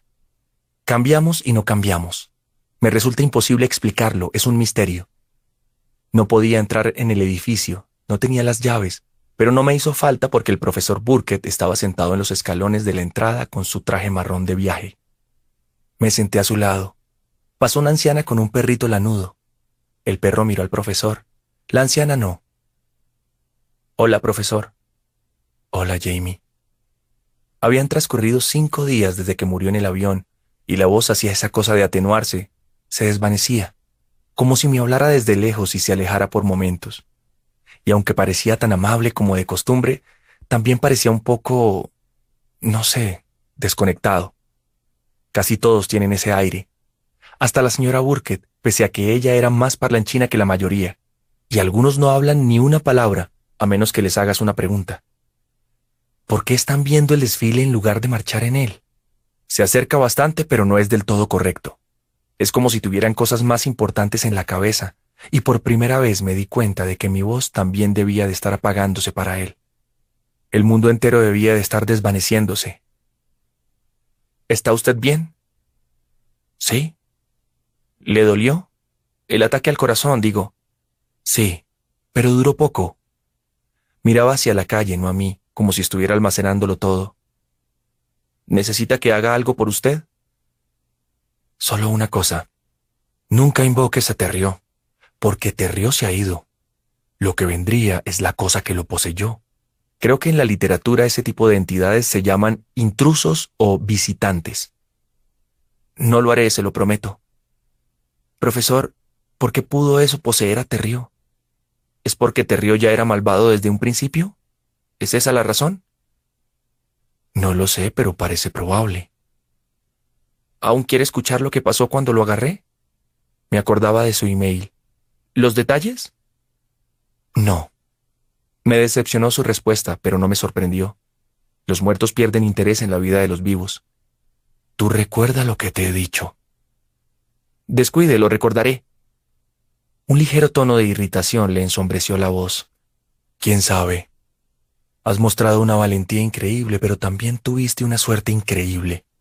No lo entiendes porque solo eres un niño, pero fíjate de mi palabra. Esa cosa proviene de fuera del universo. Allí existen horrores que ningún hombre es capaz de concebir. Si bregas con eso, te arriesgas a la muerte o a la locura o a la destrucción del alma misma. Entendí lo esencial, aunque creo que nunca había oído a nadie usar la expresión bregar con algo. Imagino que era otra de esas cosas de la vieja escuela del profesor, como decir refrigerador en lugar de nevera. Y si pretendía asustarme, lo había conseguido. ¿La destrucción de mi alma? Madre mía. No quiero volver a saber nada de él, dije. De verdad que no. No respondió. Se limitó a mirar la calle con las manos apoyadas en las rodillas. Le echaré de menos, profesor. Vale. Su voz se debilitaba por momentos. Muy pronto no sería capaz de oírle en absoluto, tan solo vería sus labios moviéndose. ¿Puedo preguntarle una cosa más? Qué estupidez. Cuando preguntas tienen que responder, aunque no siempre te guste lo que oyes. Sí, formulé mi pregunta. Capítulo 51 cuando llegué a casa, mi madre estaba preparando salmón al estilo que nos gusta, envuelto en papel de cocina húmedo y cocido al vapor en el microondas. Nunca dirías que algo tan sencillo puede estar tan rico, pero así es. Justo a tiempo, dijo. Hay una bolsa de ensalada César. ¿Quieres hacerme el favor de prepararla? Vale. La saqué de la nevera, el refrigerador, y la abrí. No te olvides de lavarla. Pone que viene lavada, pero yo nunca me fío. Utiliza el escurridor. Cogí el escurridor, eché la lechuga adentro y la regué con agua. He ido a nuestra antigua casa, dije, sin mirarla, estaba concentrado en mi tarea. Me lo imaginaba. ¿Estaba allí? Sí. Le he preguntado por qué su hija no iba nunca a visitarlo y ni siquiera fue al funeral. Cerré el grifo. Está en una institución psiquiátrica, mamá. Dice que pasará allí el resto de su vida. Mató a su bebé y luego intentó suicidarse. Mi madre se disponía a meter el salmón en el microondas, pero lo puso en la encimera y se dejó caer en uno de los taburetes. Válgame Dios. Mona me dijo que era ayudante de investigación en un laboratorio de biología de la Caltech. Parecía muy orgullosa. El profesor Burkett dijo que estaba cata algo. Catatónica. Sí, eso. Mi madre tenía la mirada fija en nuestra futura cena, la carne rosada del salmón que centelleaba a través de su sudario de papel absorbente. Parecía estar pensando a fondo, hasta que se le suavizó la arruga vertical entre las cejas. O sea que ahora sabemos algo que probablemente no deberíamos saber. Bueno, ya está hecho y no se puede deshacer. Todo el mundo guarda secretos, Jamie. Con el tiempo lo descubrirás por ti mismo. Gracias a Liz y a Kenneth Terrió, ya estaba enterado de eso. Y también me enteré del secreto de mi madre. Después. Capítulo 52 Kenneth Terrió desapareció de las noticias, sustituido por otros monstruos. Y puesto que había dejado de atormentarme, también desapareció de mi lista de preocupaciones prioritarias. Cuando el otoño se fusionó con el invierno, aún tendía a apartarme de las puertas del ascensor al abrirse, pero para cuando cumplí los 14, ese pequeño tic también había desaparecido. Seguía viendo muertos de vez en cuando, y seguramente de algunos ni me percaté, ya que parecían personas normales, a menos que te arrimaras o que hubieran muerto por heridas visibles. Te hablaré de uno, aunque no tiene nada que ver con mi relato principal. Era un niño más o menos de la misma edad que tenía yo el día en que vi a la señora Burkett. Estaba plantado en la mediana que discurre por el centro de Park Avenue, vestido con unos pantalones cortos de color rojo y una camiseta de Star Wars. Estaba pálido como el papel. Tenía los labios azules, y creo que intentaba llorar, aunque no había lágrimas. Como me resultaba vagamente familiar, crucé los dos carriles y le pregunté qué le pasaba. Bueno, aparte de estar muerto. No sé cómo volver a casa. ¿Sabes cuál es la dirección? Vivo en la segunda avenida, en el número 490, apartamento 16B. Lo recitó como si fuera una grabación. Vale, dije. Está muy cerca. Vamos, chaval. Te llevaré hasta allí. Era un edificio llamado Kips Bay Court, cuando llegamos, se sentó en la acera. Ya no lloraba y empezaba a asomar esa expresión a la deriva que adoptan todos. No me gustaba la idea de dejarlo allí, pero no sabía qué más podía hacer. Antes de marcharme, le pregunté cómo se llamaba y me dijo que Richard Scarlatti. De pronto supe dónde lo había visto. Su foto salía en la NY1. Unos chicos mayores lo habían ahogado en el lago de los cisnes que está en Central Park. Esos chicos lloraban cagados de miedo y decían que solo hacían el ganso, Quizá fuera cierto. Quizá entienda todas esas cosas después, pero no lo creo, la verdad. Capítulo 53 Para entonces nos iba tan bien que podría haberme cambiado a un colegio privado. Mi madre me enseñó folletos de la Dalton School y el Friends Seminary, pero elegí seguir en la enseñanza pública en el Instituto Roosevelt, hogar de los Mustangs. No estaba mal. Fueron buenos años para mamá y para mí. Ella consiguió pescar un cliente súper importante que escribía historias sobre troles y elfos de los bosques y tíos nobles que emprendían búsquedas. Yo me eché novia, más o menos. Mary Lou Stein, pese a su nombre de chica sencilla, era una especie de intelectual gótica y una gran cinéfila.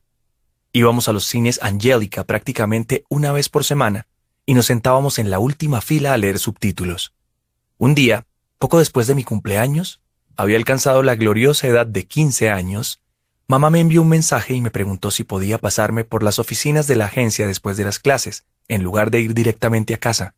Nada importante, aseguró, solo una noticia que quería darme en persona. Cuando llegué, me sirvió una taza de café, algo inusual pero no inaudito en aquella época, y me preguntó si me acordaba de Jesús Hernández. Dije que sí.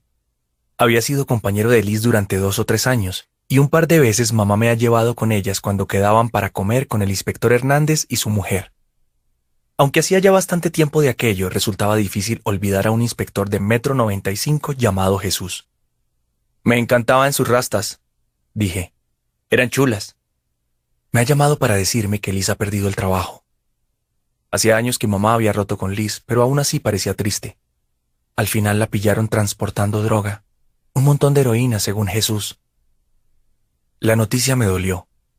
Liz había terminado siendo una mala influencia para mi madre, y a mí anda que no me las había hecho pasar putas, pero aún así fue un masazo. Recordaba cuando me hacía cosquillas hasta que casi me meaba en los pantalones, y cuando me sentaba entre ella y mamá en el sofá y nos partíamos comentando las series de televisión. Y la vez que me llevó al zoo del Bronx y me compró un cono de algodón de azúcar más grande que mi cabeza. Además, no olvides que salvó por lo menos 50 vidas, puede que hasta 100, que se habrían perdido si la última bomba de tambor hubiera explotado. Fuera cual fuese su motivación, noble o no, lo cierto es que aquellas vidas se salvaron. Me vino a la cabeza la expresión que había oído durante su última discusión. Agravante de notoria importancia, había dicho mamá. No irá a la cárcel, ¿verdad? Bueno, Jesús me ha dicho que ahora está en libertad bajo fianza, pero al final... Creo que tiene pocas opciones de librarse, cariño. Joder, me imaginé a Liz con un mono naranja, como las mujeres de esa serie de Netflix que a veces veía mi madre. Me cogió la mano. Sí, sí, sí. Capítulo 54 Liz me secuestró dos o tres semanas después. Podrías decir que ya lo había hecho con Terrió, pero ese cabría considerarlo un secuestro blando. Esta vez fue un secuestro en toda regla, no me obligó a subir a su coche dando gritos o patadas, pero aún así me obligó. Y en lo que a mí respecta, eso lo convierte en un secuestro. Estaba en el equipo de tenis y volvía a casa tras unos cuantos partidos de entrenamiento, a los que nuestro entrenador se refería como eliminatorias por alguna razón estúpida. Llevaba la mochila a la espalda y la bolsa de tenis en una mano. Me dirigía hacia la parada del autobús y vi a una mujer apoyada en un Toyota destartalado pendiente de su móvil. Pasé por delante de ella sin mirarla dos veces. Ni se me pasó por la cabeza que aquella tía escuálida, pelo pajizo agitándose en torno al cuello de una trenca sin abrochar, sudadera gris muy grande, botas camperas desgastadas que desaparecían bajo unos vaqueros holgados, fuera la antigua amiga de mi madre.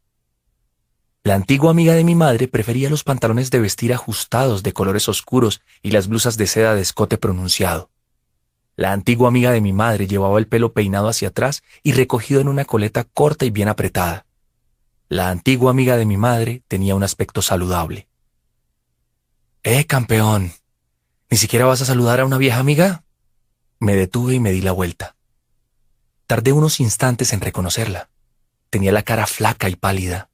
Varias manchas, sin rastro de maquillaje, le salpicaban la frente. Las curvas que yo había admirado a la manera de un niño pequeño, obviamente, habían desaparecido. La sudadera ancha de debajo de la trenca no mostraba más que una insinuación de lo que habían sido unos pechos generosos. A ojo yo diría que pesaba 10 o incluso 15 kilos menos y parecía 20 años mayor. ¿Liz? La misma que viste y calza. Me dedicó una sonrisa que acto seguido ocultó limpiándose la nariz con el pulpejo de la mano. Colocada, pensé. Va colocada. ¿Qué tal estás? Puede que no fuera la pregunta más inteligente, pero fue la única que se me ocurrió dadas las circunstancias, y tuve la prudencia de mantenerme a la que consideré una distancia segura de ella, para que me diera tiempo a escapar si intentaba algo raro, cosa que me parecía posible porque su aspecto era raro. No como los actores que fingen ser drogadictos en la televisión, sino como los drogadictos de verdad que de vez en cuando ves groguis en los bancos de los parques o en los portales de los edificios abandonados. Supongo que Nueva York está mucho mejor que antes, pero los drogatas siguen siendo un elemento recurrente del paisaje. ¿A ti qué te parece? Luego rompió a reír, aunque sin rastro de alegría. No contestes. Pero oye, una vez hicimos una buena obra, ¿verdad? Me merecía más reconocimiento del que me dieron, pero... ¿Qué narices? Salvamos un montón de vidas. Pensé en todo lo que yo había tenido que pasar por su culpa. Y no era solo por Terrió, también le había jodido la vida a mi madre. Liz Dotton nos lo había hecho pasar mal a los dos y ahí estaba otra vez. Una mala hierba que siempre aparecía cuando menos te lo esperabas. Me enfadé. No te merecías ningún reconocimiento. Fui yo quien lo hizo hablar y he pagado por ello. No quieras saber qué precio. Ladeó la cabeza. Claro que sí. Cuéntame qué precio has pagado, campeón. ¿Unas cuantas pesadillas con el agujero que Terrió tenía en la cabeza? Si quieres pesadillas, algún día echa un vistazo a tres criaturas crujientes como los cereales en un todoterreno abrazado, una de ellas apenas un crío en una sillita de viaje. A ver, ¿qué precio has pagado tú? Da igual, dije y eché a andar de nuevo. Estiró la mano y agarró el asa de la bolsa de tenis. No tan rápido. Te necesito otra vez, campeón, así que vámonos. Ni lo sueñes. Y suelta mi bolsa. No lo hizo, así que tiré. Se había quedado en nada y cayó de rodillas al suelo. Soltó un gritito y el asa se le escapó de los dedos. Un hombre que pasaba por allí se paró y me miró como los adultos miran a los adolescentes cuando los ven hacer algo malo. Eso no se le hace a una mujer, chaval. Date el piro. Le espetó Liz mientras se ponía de pie. Soy policía. Vale, vale, contestó el hombre y reanudó la marcha. No volvió la vista atrás. Ya no eres policía, le dije, y no pienso ir a ninguna parte contigo. Ni siquiera quiero hablar contigo, así que déjame en paz.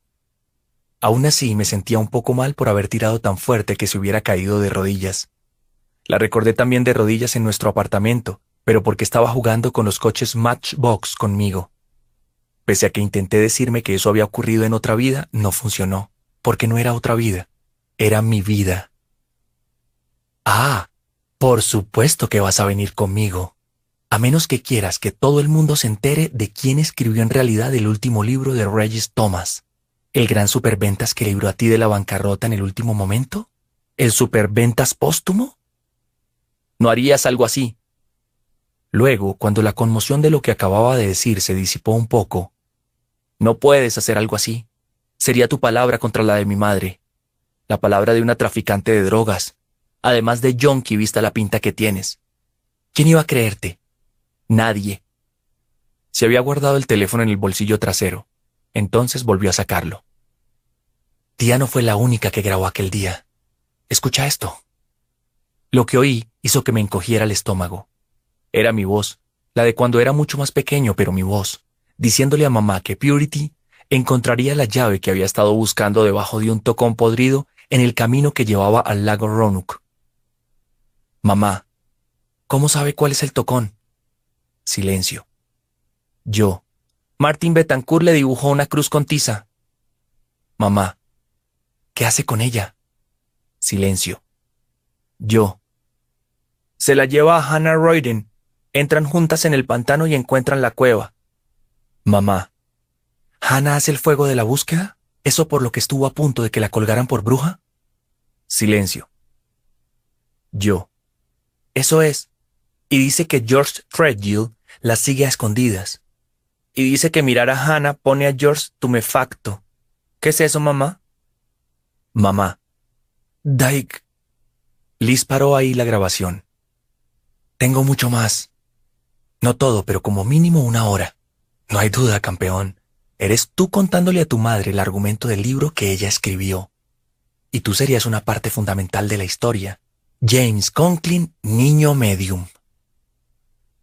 Me quedé mirándola encogido. ¿Por qué no me pusiste esta grabación la otra vez cuando salimos a buscar a Terrió? Me miró como si fuera tonto. Seguramente porque lo era.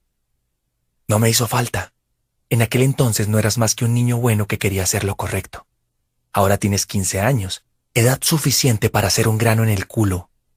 Como adolescente supongo que tienes todo el derecho pero ese debate es para otro día. Ahora mismo la pregunta es la siguiente. ¿Te subes en el coche y vienes a dar una vuelta conmigo? ¿O recurro a un periodista del Post al que conozco y le concedo una jugosa exclusiva acerca de la agente literaria que falsificó el último libro de su cliente muerto con la ayuda de su hijo con percepción extrasensorial? ¿Ir a dar una vuelta a dónde? Es un paseo misterioso, campeón. Sube y descúbrelo. No vi otra alternativa. De acuerdo, pero una cosa, deja de llamarme campeón como si fuera tu caballo. Vale, campeón. Sonrió. Era broma, solo estaba de broma. Sube, Jamie. Subí. Capítulo 55 ¿Con qué muerto se supone que tengo que hablar esta vez? Sea quien sea y sepa lo que sepa, no creo que impida que vayas a la cárcel. Ah, no voy a ir a la cárcel, respondió. No creo que me gustara la comida y mucho menos la compañía. Pasamos por delante de una señal del puente Cuomo que todo el mundo en Nueva York sigue llamando el tap and o tap a secas. Aquello no me gustó. ¿A dónde vamos? Renfield. El único Renfield que conocía era el ayudante que comía moscas en Drácula. ¿Dónde está eso? ¿En Tarrytown? No. Es una ciudad pequeña justo al norte de New Paltz. Tardaremos dos o tres horas, así que ponte cómodo y disfruta del viaje. Me quedé mirándola más que alarmado, casi horrorizado. Supongo que estás de coña. Tengo que estar en casa para la cena. Pues parece que tía va a cenar en esplendorosa soledad esta noche. Se sacó un frasquito de polvos de color amarillo blanquecino del bolsillo de la trenca, de esos que llevan una cucharita dorada sujeta al tapón. Lo desenroscó con una sola mano, le dio unos golpecitos para que le cayera un poco de polvo en el dorso de la mano con la que iba conduciendo y lo esnifó. Volvió a enroscar el tapón aún con una sola mano y se guardó de nuevo el frasco en el bolsillo. La destreza y rapidez del proceso denotaban mucha práctica. Vio mi expresión y sonrió. Los ojos le brillaban de una forma nueva. ¿Nunca habías visto a nadie hacerlo? ¿Qué vida tan protegida has tenido, Jamie? Había visto a chicos fumar hierba, incluso yo mismo la había probado, pero ¿las sustancias más duras? Me habían ofrecido éxtasis en un baile del instituto y lo había rechazado. Se pasó otra vez la palma de la mano por la nariz, un gesto nada atractivo. Te ofrecería un poco, soy de las que comparten, pero es mi mezcla especial de la casa. Dos partes de cocaína y una de heroína con una pizca de fentanilo. Yo he desarrollado tolerancia. A ti te reventaría la cabeza. Puede que hubiera desarrollado tolerancia, pero me di cuenta de cuándo le hizo efecto. Se sentó más erguida y empezó a hablar más rápido, aunque al menos seguía conduciendo recto y respetando el límite de velocidad. A ver, esto es culpa de tu madre. Durante años me limité a transportar droga del punto A, que normalmente era el punto deportivo de la calle 79, o el aeropuerto Stewart International, al punto B, que podía estar en cualquier rincón de los cinco distritos. Al principio era sobre todo cocaína, pero los tiempos cambiaron debido a la oxicodona. Esa mierda engancha a la gente enseguida, en plan boom. Cuando los médicos dejaron de suministrársela, los adictos empezaron a comprarla en la calle. Después el precio subió y se dieron cuenta de que podían conseguir más o menos el mismo colocón con el caballo y más barato. Así que recurrieron a eso. Es lo que suministraba el hombre al que vamos a ver. El que está muerto, frunció el ceño. No me interrumpas, chaval. Quería saberlo y te lo estoy contando. Lo único que recordaba haberle preguntado era a dónde íbamos. Sin embargo, no dije nada. Estaba intentando no tener miedo. Me funcionaba un poco porque aquella seguía siendo Liz, pero no mucho porque esa Liz no se parecía en nada a la que yo había conocido. No te coloques con tu propia mercancía, es lo que se dice, es el mantra, pero cuando tía me echó, empecé a coquetear un poquito con el género, solo para evitar estar demasiado deprimida. Luego empecé a coquetear mucho. Un tiempo después ya no podía llamarse coquetear, estaba consumiendo. Mamá te echó porque llevaste farlopa a casa, dije. Fue culpa tuya. Seguro que quedarme callado habría sido más inteligente, pero no pude contenerme. Que intentar echarle a mamá la culpa de aquello en lo que se había convertido volvió a cabrearme. De todas maneras pasó de mí. Sin embargo, te diré una cosa, Camp Jamie. Nunca me he pinchado. Lo dijo con una especie de orgullo desafiante. Ni una sola vez. Porque cuando esnifas tienes alguna posibilidad de desintoxicarte. Si te metes un pico no vuelves jamás. Te está sangrando la nariz. Era solo un hilillo que le bajaba por el pequeño canalón entre la nariz y el labio superior. Sí, gracias. Se limpió otra vez con el pulpejo de la mano y luego se volvió hacia mí un segundo. ¿Me la he quitado toda? Ajá. Y ahora mira la carretera. Sí, don copiloto, me tomen todo, señor. Dijo, y solo durante un instante volvió a aparecer la Liz de antes. Aquello no me rompió el corazón, pero me lo estrujó un poco. Continuamos avanzando. No había demasiado tráfico para hacer una tarde de entre semana. Pensé en mi madre. En aquel momento todavía estaría en la agencia, pero no tardaría en llegar a casa. Al principio no se preocuparía, después se preocuparía un poco, luego se preocuparía mucho. ¿Puedo llamar a mamá? No le diré dónde estoy, solo que estoy bien. Claro, adelante. Me saqué el móvil del bolsillo y entonces desapareció. Liz me lo arrebató a la velocidad de un lagarto que caza un insecto. Ni siquiera me había enterado del todo de lo que estaba ocurriendo cuando ella ya había bajado la ventanilla y había tirado el teléfono a la autopista. ¿Por qué has hecho eso? grité. ¡Era mío! Menos mal que me has recordado lo del móvil. Para entonces íbamos siguiendo los carteles de la I-87, la autopista de peaje. Se me había olvidado por completo. Por algo lo llaman ir colgada, claro. Y se echó a reír. Le propiné un puñetazo en el hombro. El coche dio un bandazo y después se enderezó. Nos pitaron. Liz me lanzó otra mirada rápida y esta vez no sonreía. Tenía la expresión que seguramente adoptaba cuando estaba leyendo sus derechos a alguien. Ya sabes, a un delincuente. Vuelve a pegarme, Jamie, y te daré tal puñetazo en los huevos que terminarás vomitando. Bien sabe Dios que no sería la primera vez que alguien vomita en este puto trasto. ¿Quieres intentar pelearte conmigo mientras conduces? En ese momento volvió la sonrisa y los labios se le separaron lo justo para que se le viera la parte superior de los dientes. Ponme a prueba. No lo hice. No intenté nada. Tampoco, por si te lo estás preguntando, llamar a gritos a la criatura que habitaba a Terrió, a pesar de que en teoría estaba a mis órdenes. Silbaré y acudirás a mí, muchacho. ¿Te acuerdas de eso? La verdad es que ni se me pasó por la cabeza llamarlo, llamar a eso. Lo había olvidado igual que Liz había olvidado quitarme el teléfono al principio, y yo ni siquiera tenía una nariz llena de droga a la que echar la culpa. Puede que no lo hubiera hecho de todos modos. ¿Quién sabía si vendría de verdad? Y si venía... Bueno, Liz me daba miedo, pero aquella criatura de fuego fatuo me daba aún más. La muerte, la locura, la destrucción del alma misma había dicho el profesor. Piénsalo, chaval. Si llamaras y dijeras que estás bien, pero dándote un paseíto en coche con tu vieja amiga Lizzie Dutton, ¿crees que tu madre diría, vale, Jamie, muy bien, dile que te compre algo para cenar? No dije nada. Llamaría a la policía, pero eso no es lo peor. Debería haberme librado de tu móvil de inmediato porque tu madre puede rastrearlo. Abrí los ojos como platos.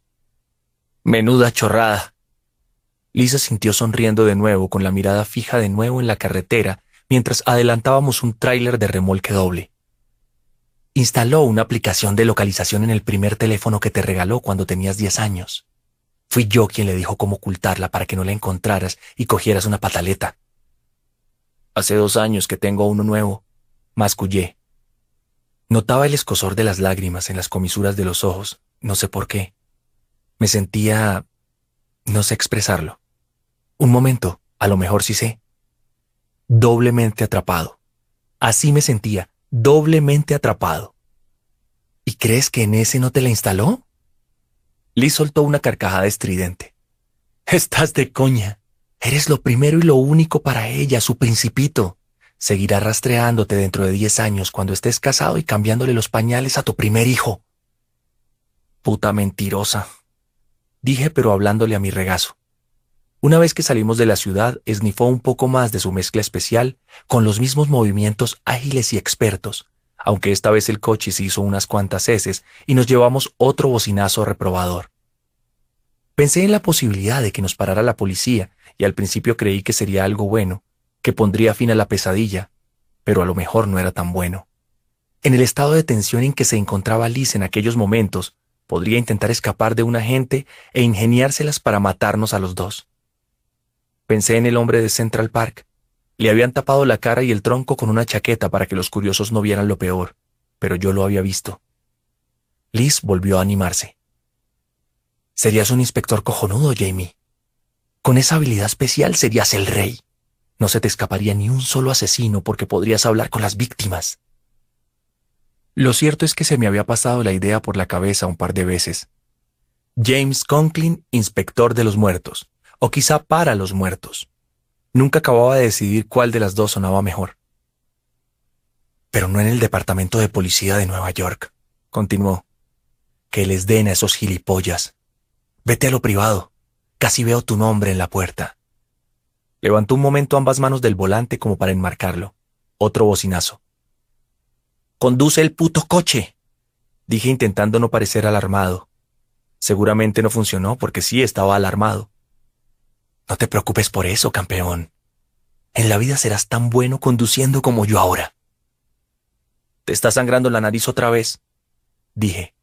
Se la limpió con el pulpejo de la mano, que luego se limpió en la sudadera, y no por primera vez a juzgar por cómo estaba.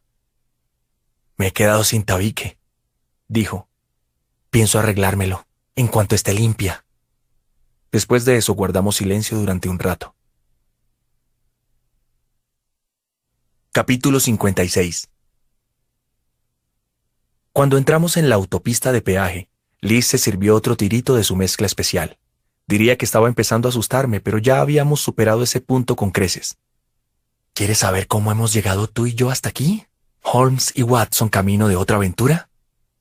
Aventura no era la palabra que yo habría escogido, pero no se lo dije. Por la cara que pones ya veo que no. No pasa nada. Es una historia larga y no muy interesante, pero esto lo vas a oír. Ningún chaval ha dicho jamás que de mayor querría ser vagabundo, decano de una universidad o policía corrupto, o recoger basura en el condado de Westchester, que es a lo que se dedica ahora mi cuñado. Rompió a reír, aunque entonces no supe dónde estaba la gracia en lo de ser basurero. Aquí va algo que quizás sí te interese. He movido mucha droga del punto A al punto B y me han pagado por ello. Pero la coca que tu madre encontró en el bolsillo de mi abrigo aquella vez era una muestra gratuita para un amigo. Es irónico si lo piensas. Para entonces asuntos internos ya me tenía echado el ojo. No estaban seguros, pero casi. Me daba un miedo terrible que ti descubriera el pastel. Habría sido el momento de dejarlo, pero ya no podía. Se quedó callada pensando en ello. ¿O no quería? A toro pasado es difícil saberlo, pero me recuerda algo que Chet Atkins dijo una vez. ¿Has oído hablar de Chet Atkins? Negué con la cabeza. Qué pronto se olvida a los grandes. Búscalo en Google cuando vuelvas. Un guitarrista excelente, a la altura de Clapton y Knopfler. Estaba hablando de lo mal que se le daba afinar el instrumento y dijo, para cuando me di cuenta de que esa parte del trabajo no se me daba bien, era demasiado rico para dejarlo. A mí me pasó lo mismo con mi carrera de mula. Y te diré otra cosa ya que estamos matando el tiempo en nuestra querida autopista de Nueva York. ¿Crees que tu madre fue la única que salió mal parada cuando la economía se fue a tomar por culo en 2008? No es verdad. Yo tenía una cartera de acciones, pequeñita pero era mía, y de repente hizo puff. Adelantó otro tráiler de remolque doble, y fue lo bastante prudente para activar el intermitente antes de cambiar de carril y volver a incorporarse después. Teniendo en cuenta la cantidad de droga que se había metido, aquello me dejó alucinado y agradecido. No quería estar con ella, pero menos aún quería morir con ella. Pero lo peor fue lo de mi hermana Bess. Se casó con un tío que trabajaba para una de las grandes empresas de inversiones. Seguro que has oído hablar de Bird Stearns, tanto como de Chet Atkins, ¿no? No sabía si asentir o negar con la cabeza, así que me limité a permanecer inmóvil. Danny, mi cuñado, el que ahora se está especializando en gestión de residuos, acababa de entrar en Bear Stearns cuando Bess se casó con él, pero tenía una gran trayectoria por delante. El futuro era tan brillante que tenía que ponerse gafas de sol, si se me permite versionar una vieja canción. Se compraron una casa en Tocahoe Village. Una hipoteca considerable, pero todo el mundo les aseguró, incluida yo, me cago en mi vida, que el valor de la vivienda en esa zona no podía hacer más que aumentar como el mercado bursátil. Contrataron una au pair para su hija. Se hicieron socios junior del club de campo. ¿Se extralimitaron? Joder, sí. ¿Podía ver y mirar por encima del hombro mis insignificantes 70 mil al año? Totalmente. Pero ¿sabes lo que decía mi padre? ¿Cómo voy a saberlo? pensé. Decía que si intentas escapar de tu propia sombra, estás destinado a caerte de bruces. Dani y Bess estaban hablando de hacerse una piscina cuando el mercado se vino abajo. La especialidad de Bear Stearns eran los valores hipotecarios, y de repente los papeles que tenían en su poder no eran más que papeles.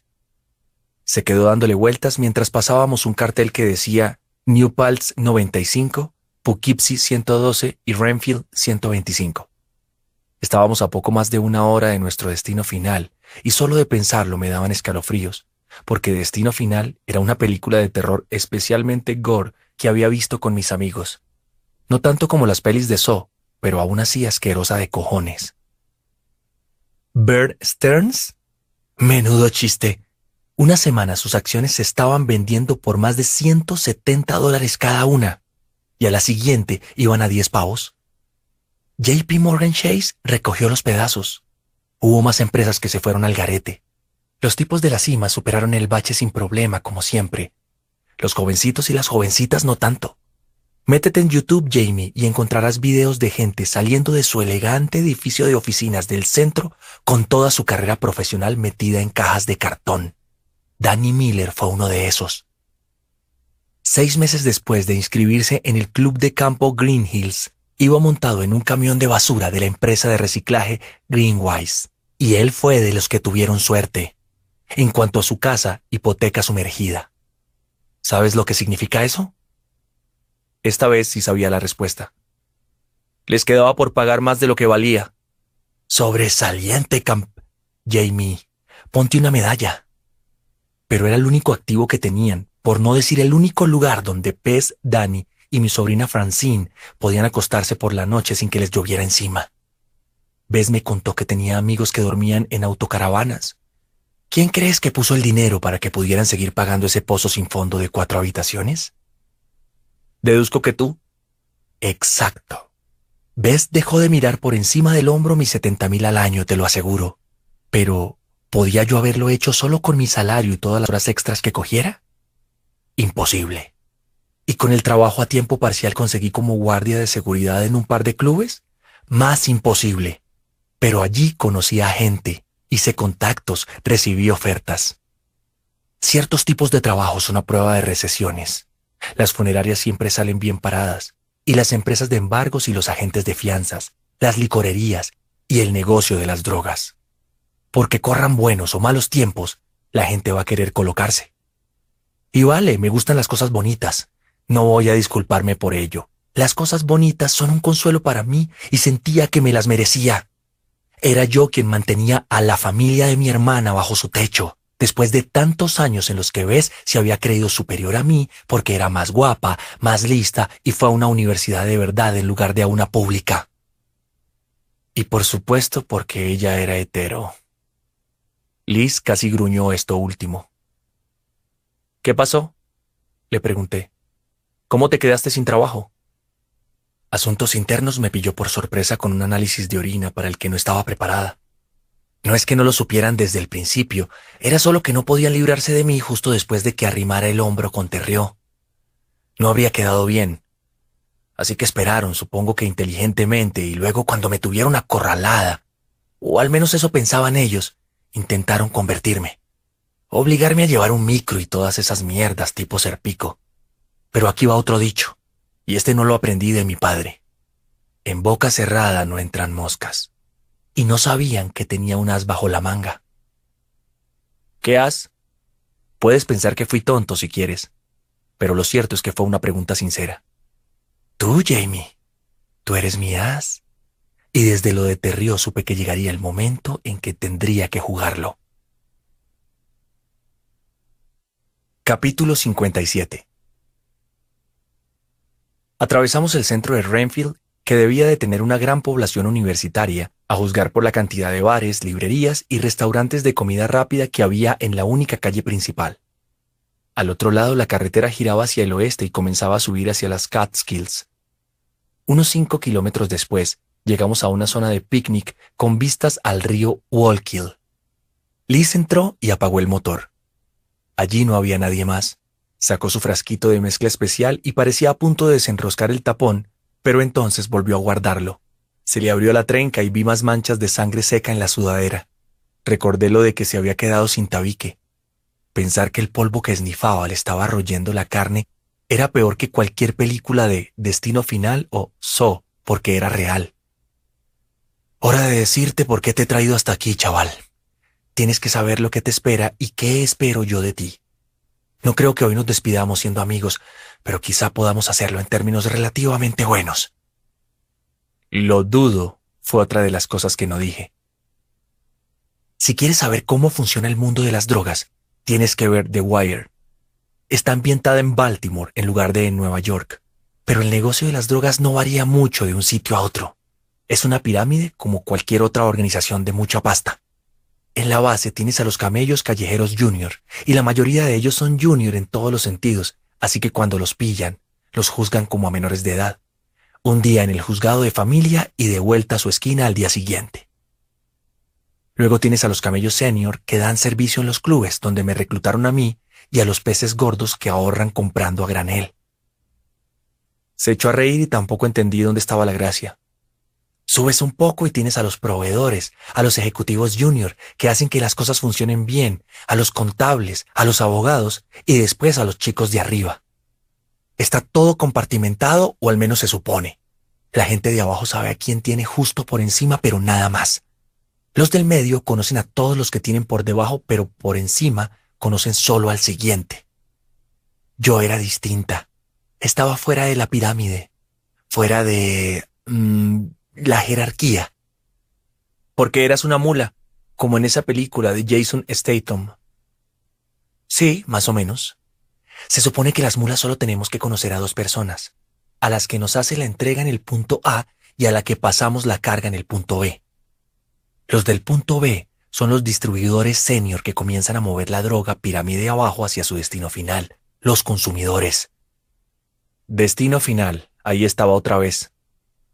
Solo que yo como policía, corrupta pero aún así policía, presto atención, ¿vale? No hago muchas preguntas porque eso es peligroso, pero escucho.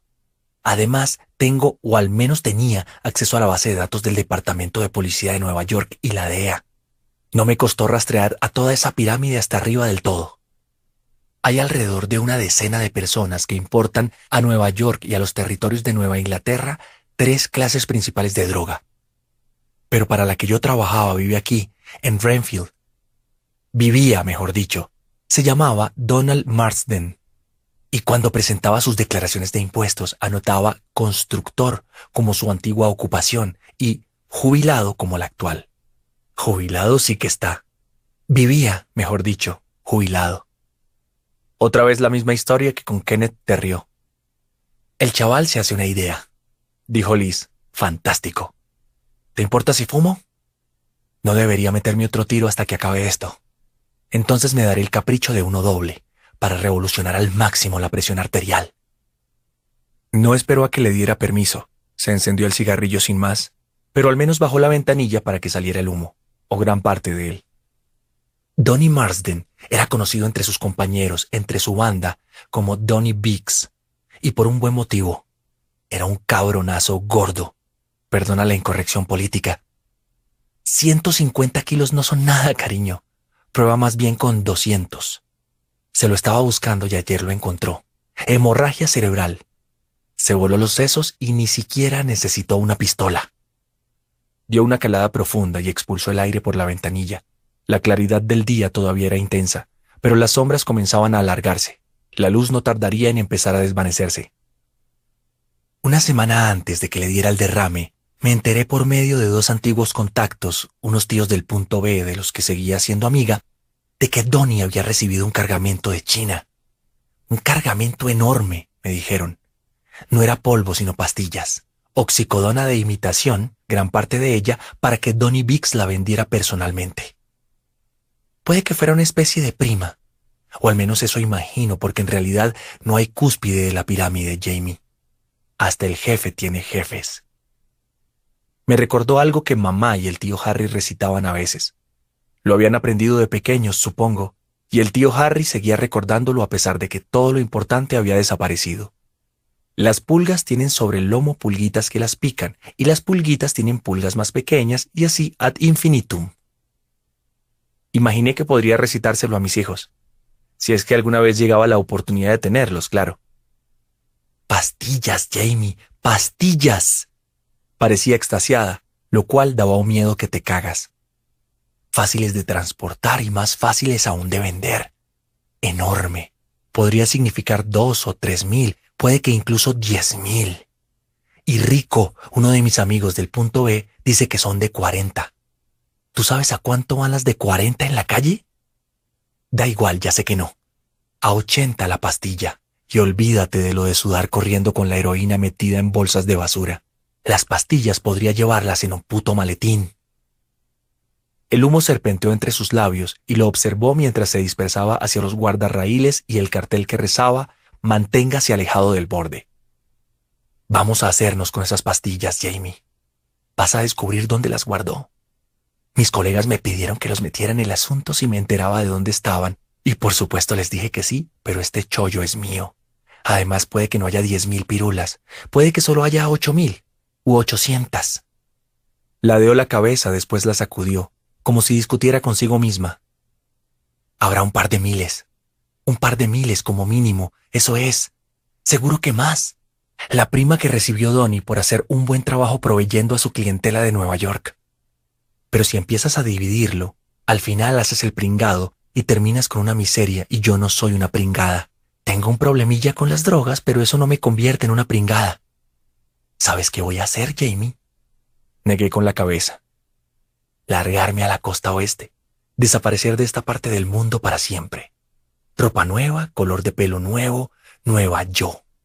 Por ahí encontraré a alguien que quiera hacer un trato con la Oxy.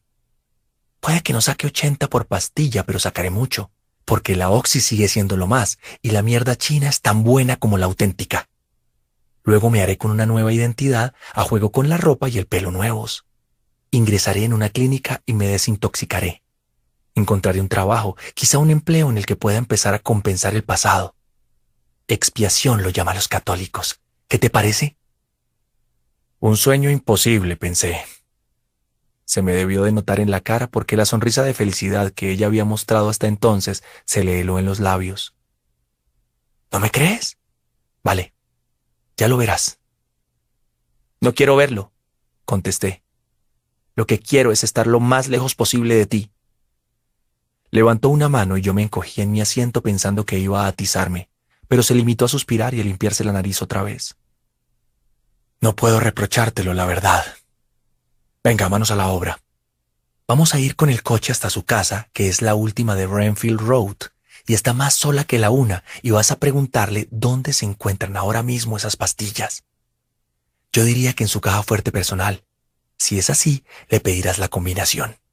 Tendrá que decírtela porque los muertos no pueden mentir. Eso no lo sé con seguridad. Dije, una mentira que demostraba que aún estaba vivo. Tampoco es que haya interrogado a cientos de muertos. Por lo general ni siquiera habló con ellos. ¿Por qué iba a hacerlo? Están muertos. Pero Terrio te dijo dónde estaba la bomba a pesar de que no quería hacerlo. No había forma de discutírselo, aunque cabía otra posibilidad. ¿Y si ese tío no está en su casa? ¿Y si está donde quiera que se hayan llevado su cadáver? O, yo qué sé, puede que esté visitando a sus padres en Florida. A lo mejor una vez que están muertos pueden teletransportarse a cualquier sitio. Pensé que quizá aquello la desconcertara, pero no pareció afectarle en absoluto. Thomas estaba en su casa, ¿no? Eso no quiere decir que todos hagan lo mismo, Liz.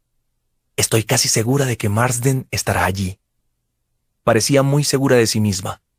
No comprendía que los muertos pueden resultar impredecibles. Vamos allá. Después te concederé tu mayor deseo. No tendrás que volver a verme nunca. Lo dijo con tristeza como si tuviera que sentir pena por ella, pero no la sentí. El único sentimiento que me provocaba era miedo. Capítulo 58 La carretera ascendía trazando una serie de curvas perezosas. Al principio había unas cuantas casas con el buzón junto a la calzada, pero la distancia entre ellas iba aumentando. Los árboles empezaron a agolparse, sus sombras se fundían unas con otras y hacían que pareciera más tarde de lo que era. ¿Cuántas crees que hay? preguntó Liz. ¿Eh? Personas como tú, de las que ven a los muertos.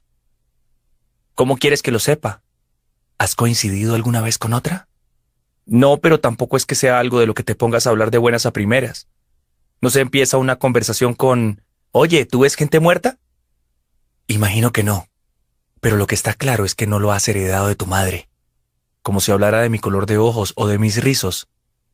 ¿Qué me dices de tu padre? No sé quién es, o era, o lo que sea. Hablar de mi padre me ponía nervioso, seguramente porque mi madre se negaba a hacerlo. ¿Nunca has preguntado? Claro que sí, no me contesta. Me volví en el asiento para mirarla. ¿A ti tampoco te he hablado nunca de ello, de él? Pregunté y conseguí lo mismo que tú. Chocar contra un muro. Nada propio de ti. Más curvas ya más cerradas. El Wallkill corría mucho más abajo y destellaba bajo el sol de media tarde, aunque tal vez de última hora de la tarde. Me había dejado el reloj de pulsera en casa, en la mesilla de noche, y el reloj del salpicadero decía que eran las 8.15, así que funcionaba como el culo.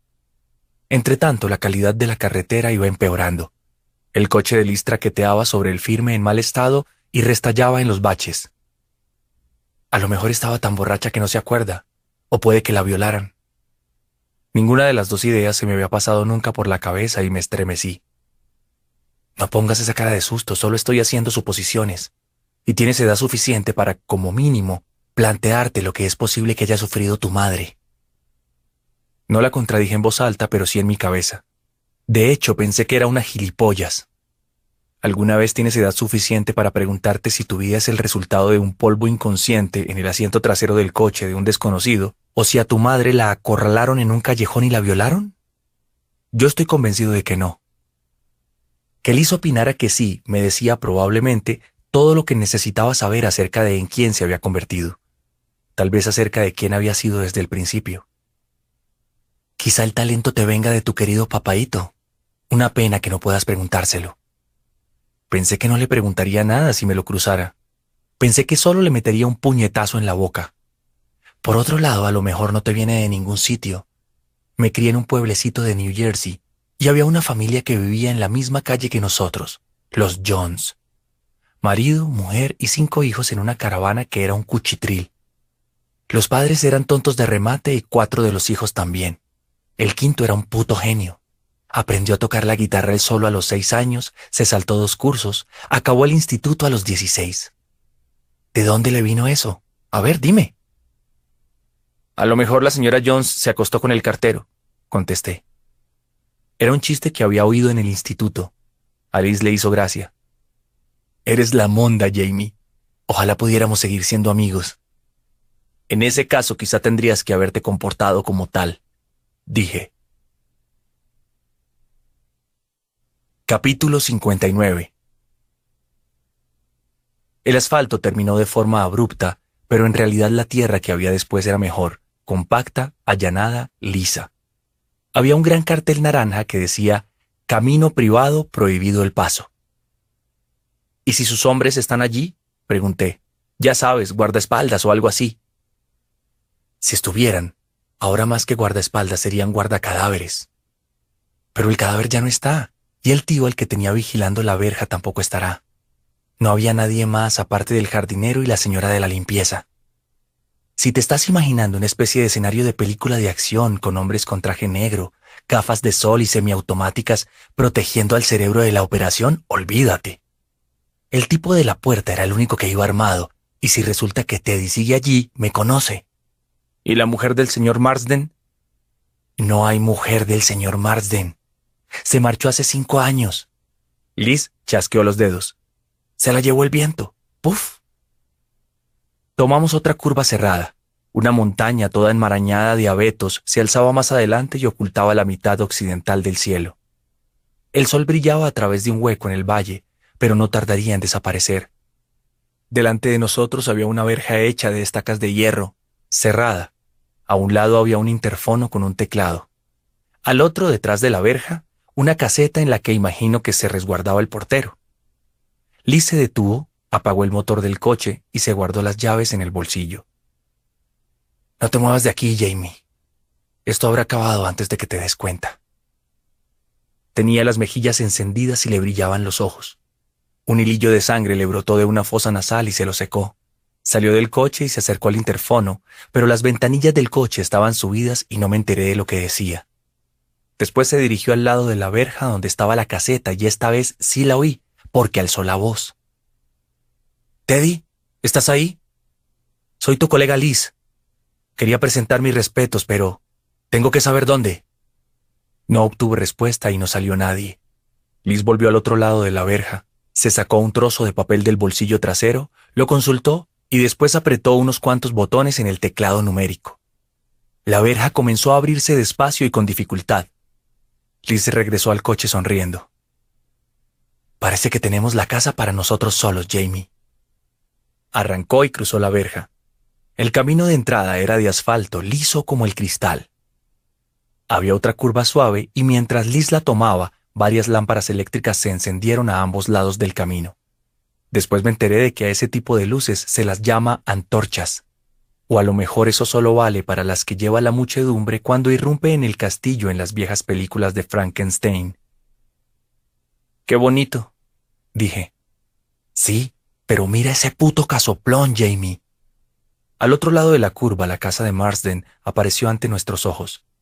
Era como una de esas mansiones de Hollywood Hills que se ven en las películas, grandes y que sobresalen respecto a la pendiente. La fachada que miraba hacia nosotros era toda de cristal. Me imaginé a Marsden tomándose el café en la mañana y viendo salir el sol. Seguro que tenía vistas hasta Poughkeepsie, e incluso más allá quizá. Por otro lado, vistas de Poughkeepsie. Tampoco mataría por ellas. La casa que construyó la heroína, había rabia en la voz de Liz, con todos los extras y accesorios, además de un Mercedes y un Boxster en el garaje, la sustancia por la que perdí el trabajo. Pensé en decirle haber tomado otra decisión, que es lo que mi madre me decía a mí siempre que la cagaba, pero mantuve la boca cerrada. Liz estaba programada como una de las bombas de tambor y no quería detonarla. Había una curva más antes de llegar al patio enlosado de delante de la casa. Mientras Liz lo rodeaba con el coche, Vi a un hombre de pie delante del garaje doble donde estaban los coches de lujo de Marsden. Seguro que no se habían llevado a Don Vix al depósito de cadáveres en su Boxster. Abrí la boca para decir que debía de ser Teddy, el portero. Era un hombre delgado, así que sin duda no era Marsden, pero luego vi que le faltaba la boca. ¿El Boxster está ahí?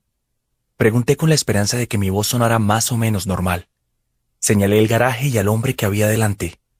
Echó un vistazo. Sí, pero si esperabas darte una vuelta o simplemente acercarte a verlo, te vas a llevar una decepción. Tenemos que ir a lo nuestro.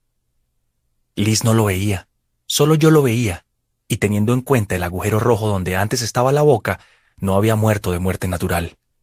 Como ya dije, esta es una historia de terror. Capítulo 60 Liz apagó el motor y salió del coche. Me vio aún sentado en el asiento del pasajero con los pies plantados en medio de un montón de envoltorios de aperitivos y me zarandeó. Vamos, Jamie. Hora de hacer tu trabajo. Luego serás libre. Bajé y la seguí hasta la puerta principal. Por el camino lancé otra mirada de soslayo al hombre frente al garaje doble. Debió de darse cuenta de que lo estaba viendo porque levantó una mano.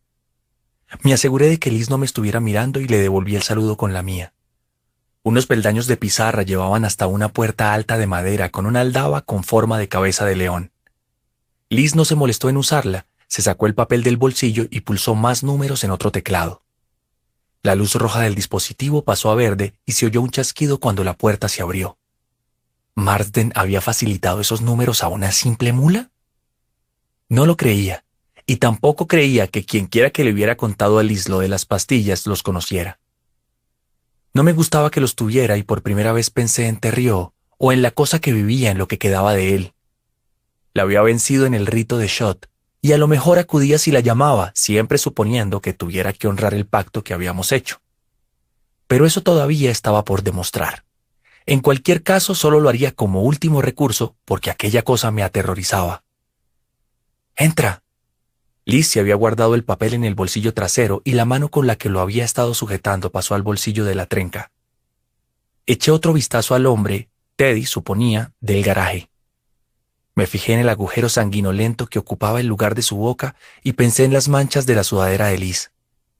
Puede que fueran de limpiarse la nariz, o no. He dicho que entres. No era una invitación.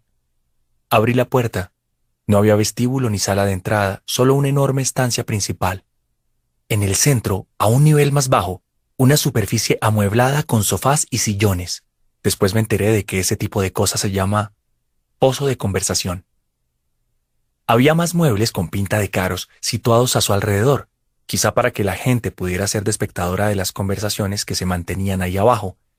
Una barra de bar que parecía que tuviera ruedas y cosas en las paredes. Digo cosas porque no me parecían arte. solo un montón de salpicaduras y garabatos, aunque las salpicaduras estaban enmarcadas, así que supongo que para Marsden sí eran arte.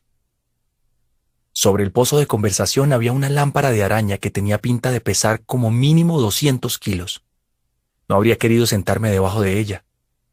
Al otro lado del pozo de conversación, en el extremo más alejado de la sala, había una escalera curva doble. La única remotamente parecida que había visto en la vida real, no en las películas o en la tele, estaba en la tienda Apple de la Quinta Avenida. Menudo garito, ¿eh? dijo Liz. Cerró la puerta. ¡Pam! y estampó la palma de la mano contra el panel de interruptores de luces que había al lado. Se encendieron más antorchas además de la araña. Era una lámpara preciosa y proyectaba una luz preciosa, pero no estaba de humor para disfrutarla. Cada vez tenía más claro que Liz ya había estado allí y que le había pegado un tiro a Teddy antes de ir a por mí. Si no se entera de que lo he visto, no tendrá que dispararme a mí también, me dije. Y aunque tenía cierto sentido, sabía que no podía confiar en la lógica para salir de aquella situación. Liz iba puesta hasta las cejas, prácticamente vibraba. Volví a pensar en las bombas de tambor, no me lo has preguntado, dije. ¿Preguntarte el qué? Si está aquí. Vale, ¿está? No lo preguntó con verdadero interés, sino más bien como para guardar las formas. ¿De qué iba aquello? No, contesté. No pareció inquietarse como le había ocurrido cuando buscábamos a Terrió. Vamos a echar un vistazo al piso de arriba. A lo mejor está en el dormitorio principal rememorando todos los momentos felices que pasó allí follándose a sus putas. Hubo muchas después de que Madeleine se marchara. Y seguro que antes también. No quiero ir arriba. ¿Por qué no? Esta casa no está encantada, Jamie. Si él se encuentra allá arriba, sí lo está. Liz sopesó mis palabras, después se echó a reír. Seguía con la mano metida en el bolsillo de la trenca, Supongo que tienes algo de razón, pero como es a él a quien estamos buscando, vas a subir. Ándale, ándale. Señalé hacia el pasillo que se alejaba de la enorme estancia por el lado derecho. A lo mejor está en la cocina. ¿Preparándose algo de picar? No creo. Creo que está arriba, venga. Me planteé discutir un poco más o negarme en redondo, pero entonces podría haber sacado la mano del bolsillo de la trenca y me hacía una idea bastante aproximada de lo que habría en ella así que empecé a subir el tramo de escaleras de la derecha. La barandilla era de cristal opalescente verde, liso y frío. Los escalones estaban hechos de piedra verde.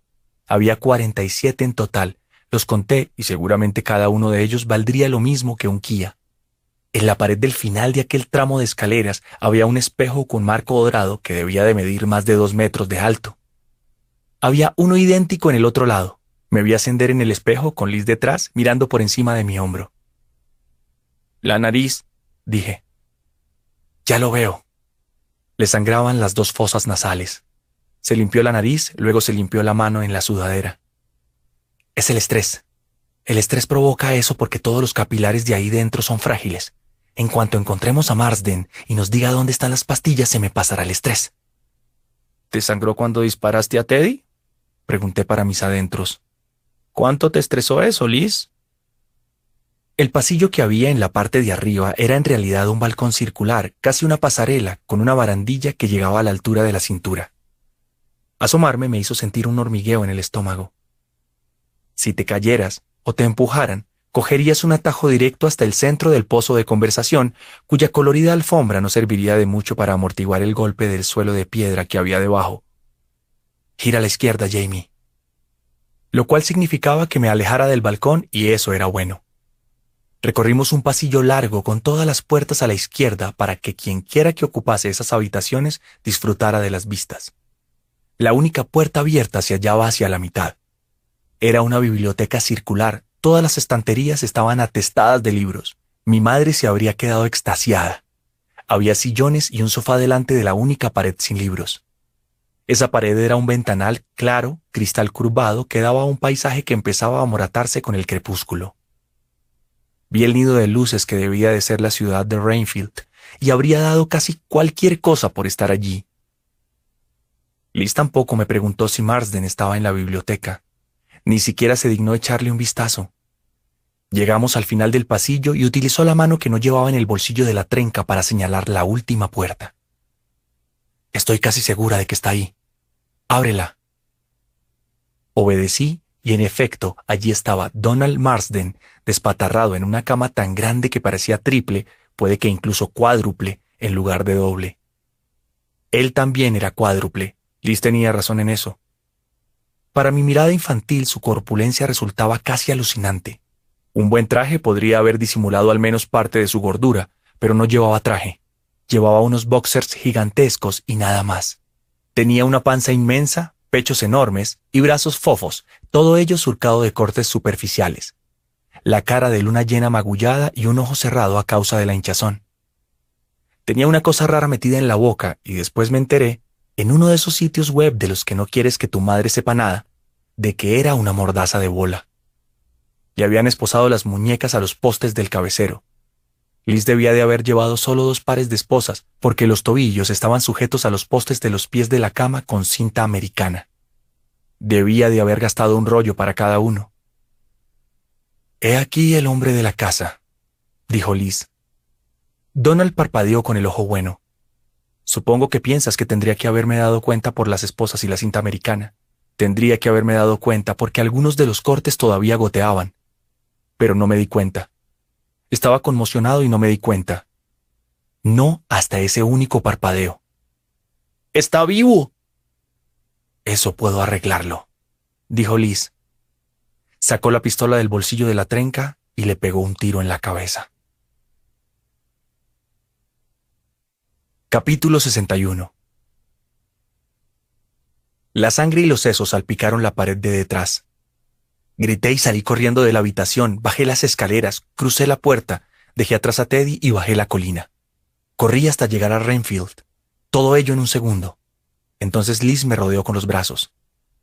Tranquilo, chaval, tranqui. Le asesté un puñetazo en el estómago y la oí exhalar un jadeo de sorpresa. Luego me dio la vuelta y me retorció el brazo a la espalda. Me dolió de cojones y grité un poco más. De repente los pies ya no me sostenían. Liz me había hecho una cegada y caí de rodillas, chillando a pleno pulmón con el brazo retorcido tan arriba que la muñeca me rozaba el homóplato. ¡Cállate! Su voz, poco más que un gruñido, sonó en mi oreja. Aquella era la mujer que tiempo atrás había jugado con los coches Matchbox conmigo, los dos arrodillados en el suelo mientras mi madre removía la salsa para los espaguetis en la cocina, escuchando viejos éxitos musicales en Pandora. Deja de berrear así y te suelto. Lo hice y lo hizo. Estaba a cuatro patas en el suelo, con la mirada clavada en la alfombra, temblando de arriba a abajo. Ponte de pie, Jamie. Logré hacerlo, pero seguí mirando la alfombra. No quería ver al hombre gordo sin la parte de arriba de la cabeza. ¿Está aquí? Contemplé la alfombra y no dije nada. Tenía el pelo delante de los ojos. Me dolía muchísimo el hombro. ¿Está aquí? Mira alrededor. Levanté la cabeza y oí que el cuello me crujió al hacerlo. En lugar de mirar directamente a Marsden, aunque lo vi de todas formas, era demasiado grande para no verlo, miré la mesilla que tenía junto a la cama. Había un cúmulo de botes de pastillas encima. También había un bocadillo con mucha grasa y una botella de agua mineral. Que si está aquí, me dio una colleja. Recorrí la habitación con la mirada. No había nadie aparte de nosotros y el cadáver del gordo. Ya había visto a dos hombres con un tiro en la cabeza. Lo de Terrio había sido horrible, pero al menos no había tenido que presenciar su muerte. No hay nadie, dije. ¿Por qué no? ¿Por qué no está aquí? Parecía desesperada. En aquel momento yo apenas era capaz de pensar, estaba demasiado acojonado. No me di cuenta de que Liz estaba dudando de todo el asunto hasta más tarde, mientras revivía aquellos cinco minutos interminables en el dormitorio de Marsden. A pesar de Regis Thomas y su libro, a pesar de la bomba en el supermercado, Liz tenía miedo de que yo en realidad no viese a los muertos y ella hubiera matado a la única persona que sabía dónde estaba escondido aquel alijo de pastillas. No lo sé. Nunca había estado en el lugar donde ha muerto la persona. A lo mejor... A lo mejor tarda un rato. No lo sé, Liz. De acuerdo, dijo. Esperaremos. Aquí no, ¿vale? Por favor, Liz, donde no tenga que verlo. Pues entonces en el pasillo. Si te suelto, ¿vas a portarte bien? Sí. ¿No vas a intentar escapar? No. Más te vale. No me gustaría tener que dispararte en el pie o en la pierna. Sería el final de tu carrera como tenista. Sal de espaldas. Salí de espaldas y Lee salió conmigo para poder bloquearme si intentaba huir. Cuando llegamos al pasillo me dijo que volviera a mirar alrededor. Obedecí. Marsden no estaba y se lo hice saber. ¡Mierda! Y añadió, Has visto el bocadillo, ¿verdad? Asentí. Un bocadillo y una botella de agua para un hombre que estaba atado a su cama gigante, atado de pies y manos. Le encantaba comer, continuó Liz. Una vez comí con él en un restaurante. Tendría que haber usado una pala en lugar de tenedor y cuchara. Menudo cerdo. ¿Por qué le dejaste un bocadillo que no iba a poder comer? Porque quería que lo mirara. Solo que lo mirara. Todo el día mientras yo iba a buscarte y te traía hasta aquí. Y créeme, ese tiro en la cabeza no ha sido más que lo que se merecía. ¿Tienes idea de cuántas personas ha matado con su... su veneno feliz? ¿Y quién lo ayudó? Pensé, pero claro, no lo dije. De todas formas, ¿cuánto tiempo crees que habría vivido? ¿Dos años? ¿Cinco? He estado en su cuarto de baño, Jamie. Tiene un asiento el doble de ancho en la taza del váter. Emitió un sonido a medio camino entre una risa y un bufido de asco. Vale, vamos a acercarnos al balcón. Así veremos si está en el salón. Despacio.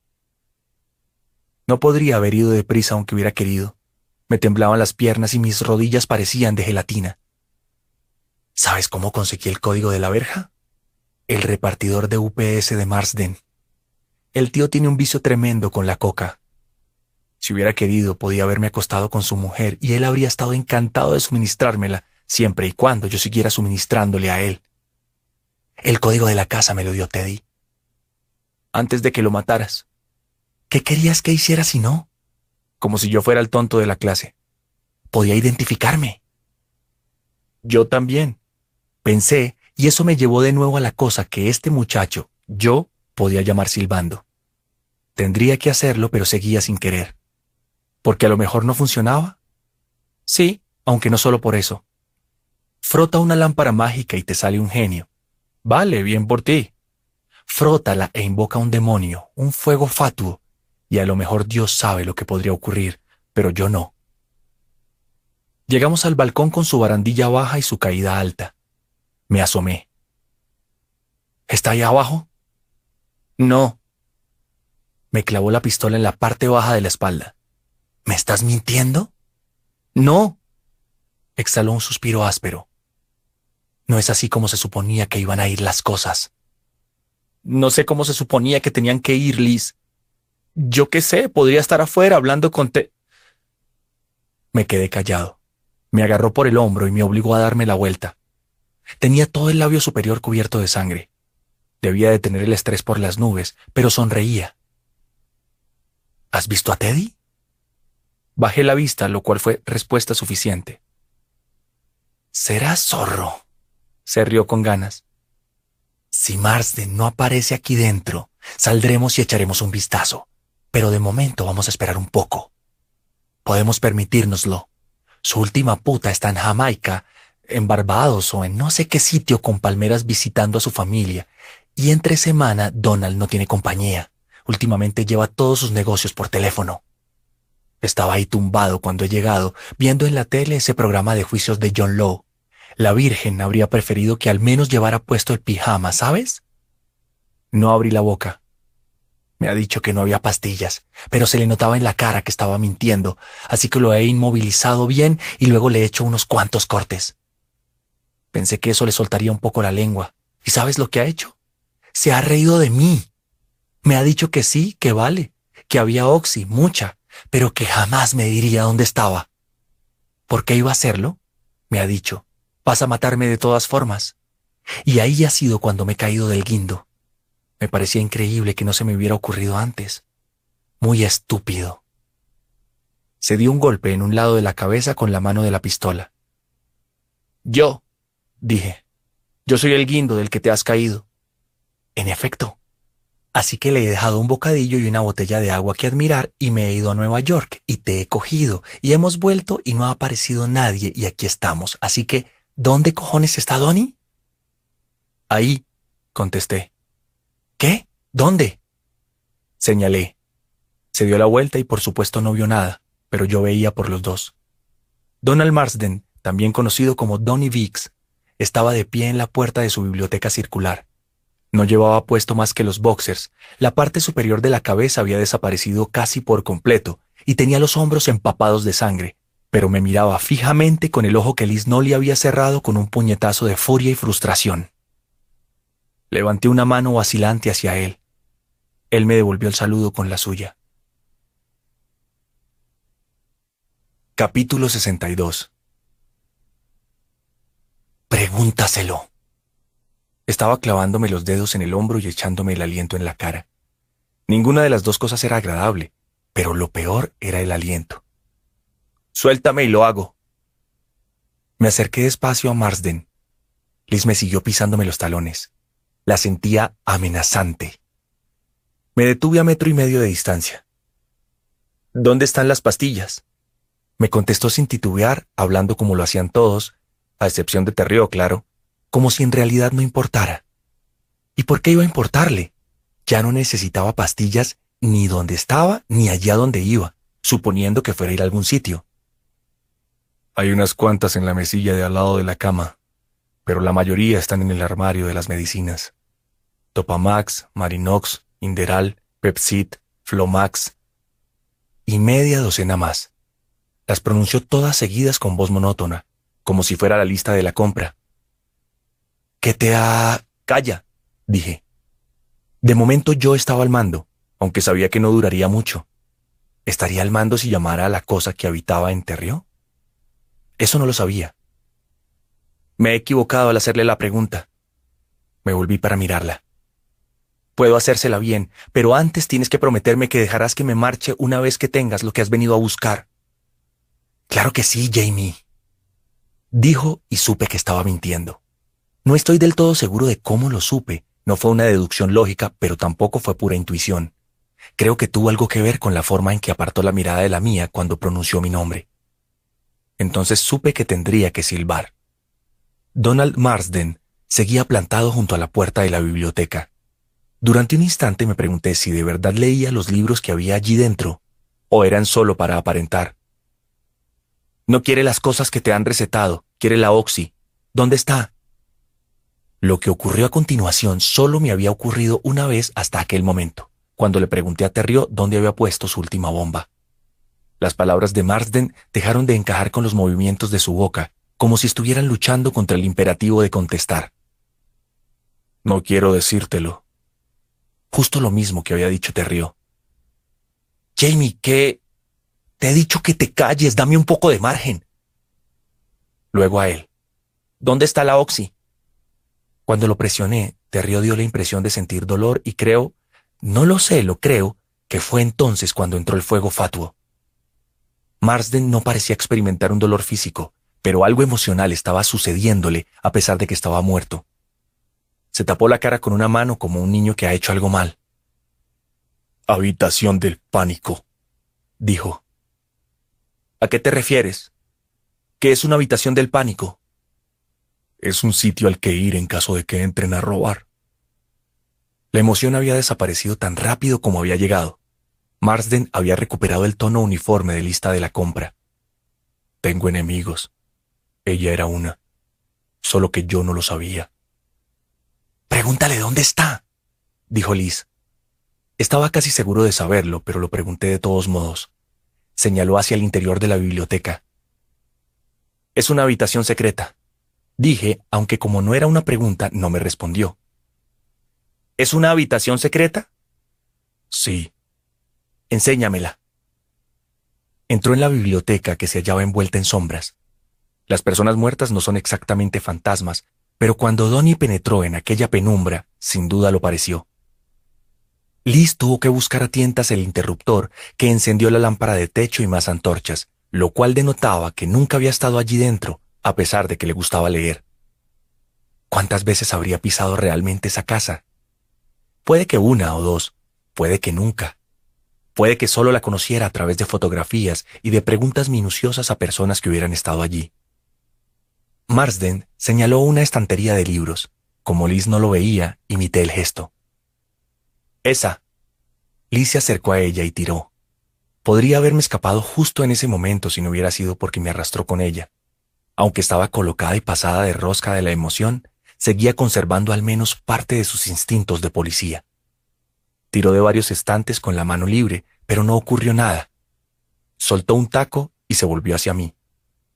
Para impedir que volviera a zarandearme o a retorcerme el brazo, hice a Marsden la pregunta obvia. ¿Hay algún pestillo que la abra? Sí, ¿Qué está diciendo, Jamie? Me cago en la leche, ¿qué está diciendo? Además de dar un miedo de cojones, Liz me estaba volviendo loco con sus preguntas. Se había olvidado de limpiarse la nariz y con la sangre fresca que le corría por el labio superior parecía una de las vampiras de Bram Stoker. Y en mi opinión, eso era más o menos lo que era. Dame un poco de margen, Liz. Luego le pregunté a Marsden. ¿Dónde está el pestillo? Estante de arriba a la derecha respondió. Se lo dije a Liz, que se puso de puntillas, tironeó un poco más y entonces se oyó un clic. Esta vez, cuando tiró, la estantería se abrió hacia afuera girando sobre unas bisagras ocultas y dejó al descubierto una puerta de acero, otro teclado numérico y otra lucecita roja encima de los números. Liz no tuvo que decirme qué preguntar a continuación. ¿Cuál es el código? Una vez más, Marsden levantó las manos y se tapó los ojos. Ese gesto infantil que dice, si yo no te veo, tú no me ves. Era un gesto triste, pero no podía permitirme que me conmoviera. Y no solo porque aquel hombre fuera un capo de la droga cuya mercancía había matado indudablemente a cientos de personas, puede que incluso a miles y enganchado a miles más. Ya tenía suficiente con mis problemas. ¿Cuál es el código? Articulé cada palabra por separado como había hecho con Terrió. Esto era distinto, pero también era igual. Me lo dijo. Tuvo que hacerlo. Siete, tres, seis, uno, dos. Repetí. Liz marcó los números con brusquedad sin soltarme el brazo. Casi me esperaba un golpe sordo y un silbido, como cuando se abre una cámara estanca en una película de ciencia ficción, pero lo único que sucedió fue que la luz roja pasó a verde. No había ni manija ni pomo, así que Liz empujó la puerta y ésta se abrió. La habitación del interior estaba más negra que el culo de un gato. Pregúntale dónde están los interruptores de la luz. Lo hice y Marsden respondió. No hay. Había vuelto a bajar las manos. Su voz ya comenzaba a desvanecerse. En aquel momento pensé que a lo mejor estaba yéndose tan rápido porque, en lugar de haber muerto de muerte natural o tenido un accidente, lo habían asesinado. Después cambié de opinión. Creo que quería marcharse antes de que descubriéramos lo que había allí dentro. Prueba a entrar, dije. Liz dio un paso vacilante hacia la oscuridad sin soltarme en ningún momento y se encendieron varios fluorescentes en el techo. La habitación era austera. En el extremo opuesto había un refrigerador, me vino a la cabeza la voz del profesor Burkett. Un hornillo y un microondas. A izquierda y derecha había estanterías llenas de latas de comida baratas, cosas tipo carne en lata spam, estofado de ternera Dinty Moore y sardinas King Oscar. También había bolsas que contenían más comida. Después descubrí que eran lo que el ejército llamaba raciones de combate. Y paquetes de seis de botellas de agua y cerveza. En uno de los estantes más bajos había un telefungo fijo. En el centro de la sala había una mesa de madera sencilla. Encima de ella había un ordenador de sobremesa, una impresora, una carpeta gruesa y un neceser con cremallera. ¿Dónde está la Oxy? Se lo pregunté. Dice que está en el estuche de aseo. Agarró el neceser, abrió la cremallera y le dio la vuelta. Cayeron un puñado de botes de pastillas, además de dos o tres paqueticos envueltos en plástico transparente. No era lo que se dice una mina, ¿Qué cojones es esto? gritó. Apenas la oí. Había abierto la carpeta que había junto al ordenador, sin más razón que el simple hecho de que estuviera allí, y me quedé conmocionado. Al principio fue como si ni siquiera supiera lo que estaba viendo, pero claro que lo sabía. y también sabía por qué Marsden no quería que entráramos allí dentro, y por qué sentía vergüenza aún estando muerto. No tenía nada que ver con las drogas. Me pregunté si la mujer a la que estaba mirando llevaba la misma mordaza de bola en la boca. Justicia poética si era así. Liz, dije. Sentía los labios entumecidos como si me hubieran puesto una inyección de novocaína en el dentista. ¿Esto es todo? gritaba ella. Me cago en la puta, no te atrevas a decirme que esto es todo. Desenroscó el tapón de uno de los botes de medicamentos y vació su contenido. Es posible que hubiera unas 25 pastillas. Esto ni siquiera es oxi, son putos analgésicos. Me había soltado. Podría haber echado a correr justo entonces, pero ni siquiera se me ocurrió. Incluso la idea de silbar para llamar a Terrio se me había ido de la cabeza. Liz, dije otra vez. No me hizo caso. Estaba abriendo los frascos uno detrás de otro. Eran diferentes tipos de pastillas, pero ninguno de los botes contenía muchas. Liz tenía la mirada clavada en algunas azules. Hay unas cuantas oxis, ¿vale? Pero no llegan ni a la docena. Pregúntale dónde está el resto. Liz, mira esto. Era mi voz, pero parecía proceder de muy lejos.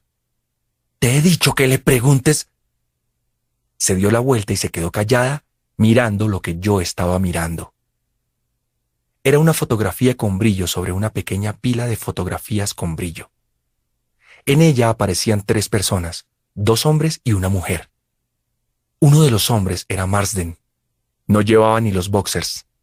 El otro hombre también estaba desnudo. Estaban haciéndole cosas a la mujer de la mordaza en la boca. No quiero decir nada, solo que Marsden tenía un soplete pequeño y el otro hombre llevaba uno de esos tenedores de trinchar de dos dientes. Mierda, susurró. Uf, mierda. Ojeó unas cuantas más. Eran incalificables. Cerró la carpeta. Es ella. ¿Quién? Maddie su mujer. Supongo que, después de todo, no se escapó. Marsden seguía fuera, en la biblioteca, aunque nos daba la espalda. La parte trasera de su cabeza estaba destrozada, como el lado izquierdo de la de Terrió, pero apenas me fijé. Hay cosas peores que las heridas de bala, un detallito que descubrí aquella tarde. La torturaron hasta matarla, dije. Sí, y además se lo pasaron bien mientras lo hacían. Mira qué sonrisas tan anchas. ¿Sigue dándote pena que lo haya matado? No lo has matado por lo que le hizo a su mujer, dije. No lo sabías. Lo has matado por las drogas. Se encogió de hombros como si no importara, y a ella era probable que no le importase. Se asomó fuera de la habitación del pánico, a la que Marsden se acercó para mirar sus atroces fotografías, y miró al otro lado de la biblioteca hacia el pasillo de arriba. ¿Sigue ahí? Sí, en la puerta. Al principio ha dicho que no había pastillas, pero sabía que estaba mintiendo. Luego ha dicho que había muchas, muchas. A lo mejor estaba mintiendo cuando ha dicho eso. Podía hacerlo porque todavía no estaba muerto. Pero te ha dicho que estaban en la habitación del pánico, y entonces ya estaba muerto. No me ha dicho cuántas había. Le pregunté a Marsden, ¿Solo tienes esas? Solo esas, contestó. Su voz empezaba a alejarse. Le dijiste que tenías muchas. Encogió los hombros ensangrentados.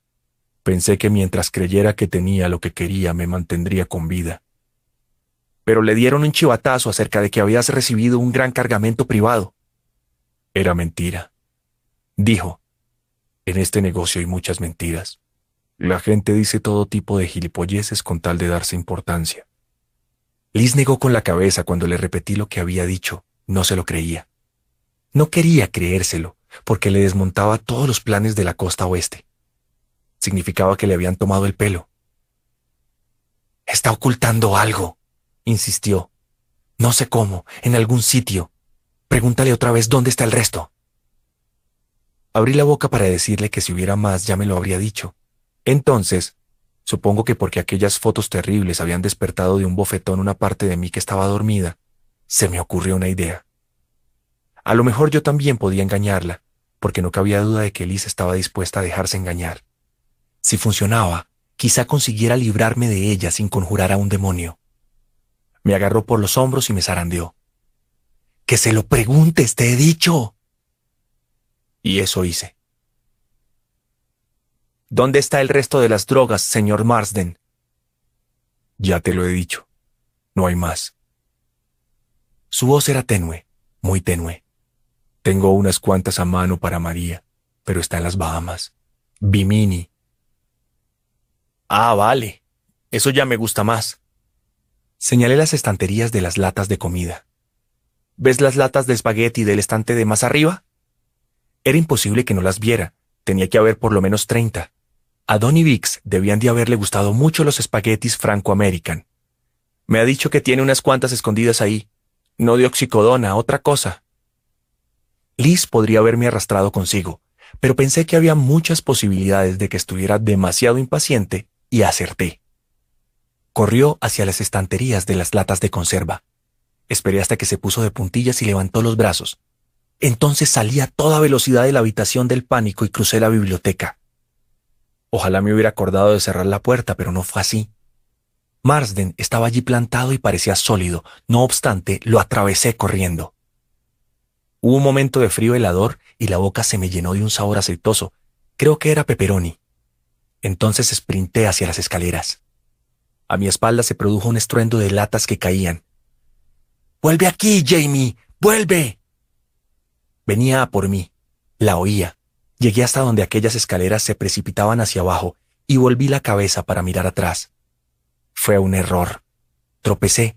Sin más opciones, fruncí los labios para silbar, pero solo pude resollar. Tenía la boca y los labios demasiado secos. Así que grité, ¡Terrió! Empecé a bajar las escaleras reptando con la cabeza por delante y el pelo en los ojos, pero Liz me agarró del tobillo.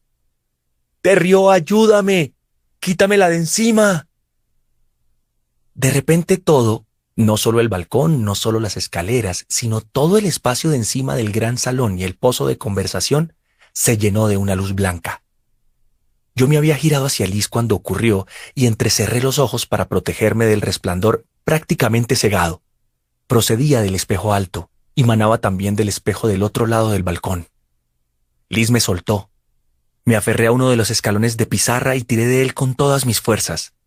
Comencé a bajar deslizándome con la barriga como un niño en el tobogán con más baches del mundo. Me detuve cuando había recorrido más o menos un cuarto del camino. A mi espalda, Liz gritaba a pleno pulmón. Miré entre mi brazo y mi costado y la vi al revés debido a mi postura. Estaba de pie delante del espejo. No sé qué veía exactamente, y menos mal, porque es posible que no hubiera vuelto a dormir en la vida. Ya tenía suficiente con la luz aquella luz brillante, incolora, que prorrumpía del espejo con la furia de una erupción solar. El fuego fatuo. Entonces vi, creo que vi, una mano que salía del espejo y agarraba a Alice por el cuello. Tiró de ella hacia el cristal y lo oí romperse. Ella seguía chillando. Se apagaron todas las luces de la casa. Aún era última hora de la tarde, así que la mansión no se quedó completamente a oscuras, pero casi. La habitación que se extendía por debajo de mí era un pozo de sombras. A mi espalda, en lo alto de la escalera curva, Liz gritaba y gritaba. Me agarré a la barandilla de cristal pulido para ponerme de pie y conseguí bajar dando tumbos y sin caerme hasta el salón. A mi espalda, Liz dejó de chillar y empezó a reírse. Me di la vuelta y la vi corriendo escalera abajo. Una mera forma oscura que se reía como el Joker en una viñeta de Batman. Iba demasiado rápido, sin mirar a dónde iba. Zigzagueaba de un lado a otro, rebotaba contra la barandilla, volvía la cabeza hacia el espejo, en el que la luz comenzaba a desvanecerse, como el filamento de una bombilla antigua cuando la apagas. ¡Cuidado, Liz! Grité esas palabras pese a que lo único que quería en el mundo era alejarme de ella. La advertencia fue puro instinto y no sirvió de nada. Perdió el equilibrio, cayó de bruces, se estampó contra los peldaños, dio una voltereta, Volvió a estamparse contra los peldaños, dio otra vuelta de campana y después se deslizó hasta abajo. La primera vez que chocó siguió riéndose, pero a la segunda paró, como si fuera una radio y la hubieran apagado. Quedó tumbada boca arriba a los pies de la escalera, con la cabeza ladeada, la nariz torcida, un brazo completamente estirado hasta el cuello por detrás de ella y los ojos abiertos con la mirada perdida en la penumbra. Liz. Nada. Liz, ¿estás bien? Qué pregunta más tonta. ¿Y por qué me importaba? Esta respuesta me la sé. Quería que estuviera viva porque había algo detrás de mí. No lo oía, pero sabía que estaba ahí. Me arrodillé junto a Liz y le acerqué una mano a la boca ensangrentada. No noté su aliento en la palma. No parpadeó. Estaba muerta. Me levanté, me di la vuelta y vi justo lo que me esperaba. A Liz ahí de pie, con la trenca desabrochada y la sudadera manchada de sangre. No me miraba a mí, miraba algo a mi espalda. Levantó una mano y señaló, y su gesto me recordó, aún en aquel terrible instante, al fantasma de las navidades futuras señalando la lápida de Scrooge. Kenneth te rió. Lo que quedaba de él, al menos, estaba bajando las escaleras. Capítulo 63 Era como un leño quemado que todavía tuviera fuego dentro. No sé cómo expresarlo de otra manera. Se había ennegrecido, pero tenía la piel resquebrajada por decenas de sitios y el fuego fatuo brillante resplandecía a través de las grietas. Le salía por la nariz, por los ojos, incluso por las orejas. Cuando abría la boca también le salía por ahí. Sonrió y levantó los brazos. Probemos el rito de nuevo y a ver quién gana esta vez. Creo que me lo debes, ya que te he salvado de ella. Bajó las escaleras a toda prisa hacia mí, listo para la escena del gran reencuentro. Mi intuición me decía que me diera media vuelta y echara a correr, pero algo más profundo me decía que me mantuviera firme por mucho que deseara huir de aquel horror inminente. Si lo hacía, me agarraría por detrás, me envolvería en sus brazos chamuscados y ese sería el final. Ganaría y yo me convertiría en su esclavo obligado a acudir cuando me llamara me poseería vivo tal como había poseído a Terrio muerto, lo cual sería aún peor.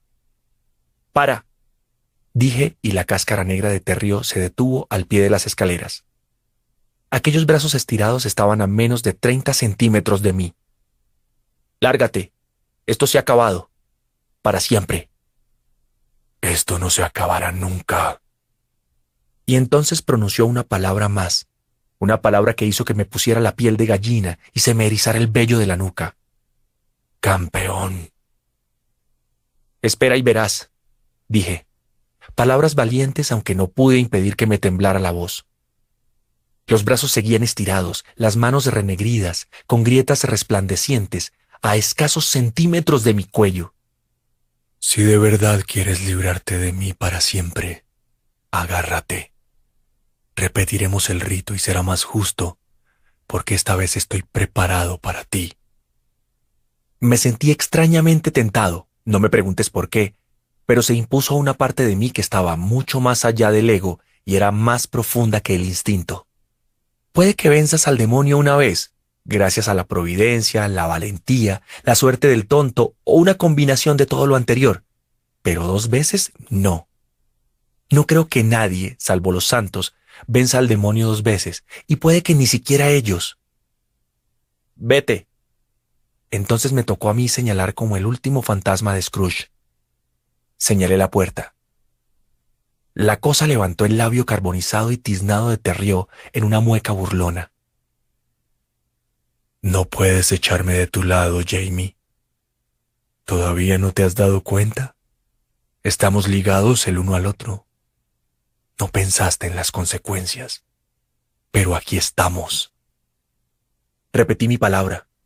Fue lo único que conseguí extraer de una garganta que de pronto me parecía que tenía el ancho de un alfiler. El cuerpo de Terrió parecía dispuesto a salvar la distancia que nos separaba, a abalanzarse sobre mí y atraparme en su espantoso abrazo, pero no lo hizo. Quizá no podía. Liz se encogió cuando eso pasó a su lado. Me imaginaba que atravesaría la puerta sin problema, igual que yo había atravesado a Marsden. Pero fuera lo que fuese aquella cosa, no era un fantasma. Agarró el pomo con la mano y lo giró. Se le hicieron más grietas en la piel y se derramó más luz a través de ellas. La puerta se abrió. se volvió hacia mí. Oh, silbarás y acudiré a ti, muchacho. Luego se marchó. Capítulo 64 Tenía las piernas a punto de fallarme y las escaleras estaban cerca, pero no iba a sentarme en ellas con el cadáver destrozado de Liz desmadejado al pie. Me tambaleé hasta el pozo de conversación y me desplomé en uno de los sillones que había cerca. Agaché la cabeza y rompí a llorar. Pese a que eran lágrimas de horror e histeria, creo que también eran, aunque no lo recuerdo con claridad, lágrimas de alegría. Estaba vivo estaba en una casa oscura al final de un camino privado con dos cadáveres y dos remanentes. Marsden me estaba mirando desde el balcón. Pero estaba vivo. Tres, dije. Tres cadáveres y tres espectros. No te olvides de Teddy. Me eché a reír, pero entonces recordé a Liz riéndose de una forma bastante parecida justo antes de morir y me obligué a parar. Intenté pensar qué debía hacer, decidí que lo primero era cerrar aquella puta puerta principal. Si bien tener a aquellos dos espectros, una palabra que aprendí, lo has adivinado, después, mirándome fijamente no era agradable, estaba acostumbrado a que los muertos me vieran viéndolos. Lo que en realidad no me gustaba era la idea de que Terrio anduviera ahí afuera, con el fuego fatuo filtrándose a través de su piel en descomposición. Le había dicho que se fuera y se había ido, pero ¿y si volvía? Pasé junto a Liz y cerré la puerta. Al volver le pregunté qué debía hacer. No esperaba que me contestara, pero lo hizo. Llama a tu madre. Me acordé del teléfono fijo de la habitación del pánico, pero no pensaba volver a subir esas escaleras y entrar en esa habitación, ni por un millón de dólares. ¿Tienes tu móvil, Liz? Sí. Había indiferencia en su voz, como en la mayoría de ellos, aunque no en todos, a la señora Burkett le quedaba suficiente vida dentro para ofrecer una crítica de los méritos artísticos de mi pavo, y Donny Wicks había intentado ocultar su alijo de porno de tortura. ¿Dónde está? En el bolsillo de mi chaqueta. Me acerqué a su cadáver y metí la mano en el bolsillo derecho de la trenca. Rocé la culata de la pistola que Liz había utilizado para acabar con la vida de Donald Marsden y saqué la mano como si me hubiera quemado. Probé en el otro y encontré el teléfono. Lo encendí. ¿Cuál es el PIN? Dos, seis, seis, cinco. Lo introduje, marqué el prefijo de la ciudad de Nueva York y los tres primeros dígitos del número de mamá, y entonces cambié de opinión e hice otra llamada. Emergencias, dígame. Estoy en una casa con dos personas muertas, dije. A una la han asesinado. La otra se ha caído por las escaleras. ¿Es una broma, hijo? Ojalá. La mujer que se ha caído por las escaleras me secuestró y trajo hasta aquí. ¿Dónde está la casa? La mujer del otro lado de la línea parecía más interesada. Está al final de un camino privado a las afueras de Rainfield, señora. No sé a cuántos kilómetros ni si tiene número. Luego se me ocurrió lo que tendría que haberle dicho nada más empezar. Es la casa de Donald Marsden. Es a él a quien ha asesinado la mujer. Y ella es la que se ha caído por las escaleras. Se llama Liz Dotton. Elizabeth. Me preguntó si me encontraba bien, y luego me dijo que no me moviera de allí, que los agentes estaban en camino. No me moví y llamé a mi madre. Aquella conversación fue mucho más larga y no siempre muy clara, porque los dos llorábamos a moco tendido. Le conté todo excepto lo de la criatura de fuego fatuo. Me habría creído, pero ya era suficiente con que uno de los dos tuviera pesadillas. Me limité a decirle que Liz se había tropezado mientras me perseguía por las escaleras y se había roto el cuello en la caída. Durante nuestra conversación, Donald Marsden bajó por la escalera y se plantó junto a la pared. Un muerto sin la parte de arriba de la cabeza, la otra muerta con la cabeza torcida. Menuda pareja hacían. Te dije que esta era una historia de terror. Estabas avisado al respecto, pero yo era capaz de mirarlos sin demasiada angustia, porque el peor horror se había marchado. A menos que yo quisiera que volviera, claro. Si yo quería, volvería. Solo tenía que silbar. Al cabo de quince minutos larguísimos, empecé a oír sirenas que ululaban a lo lejos.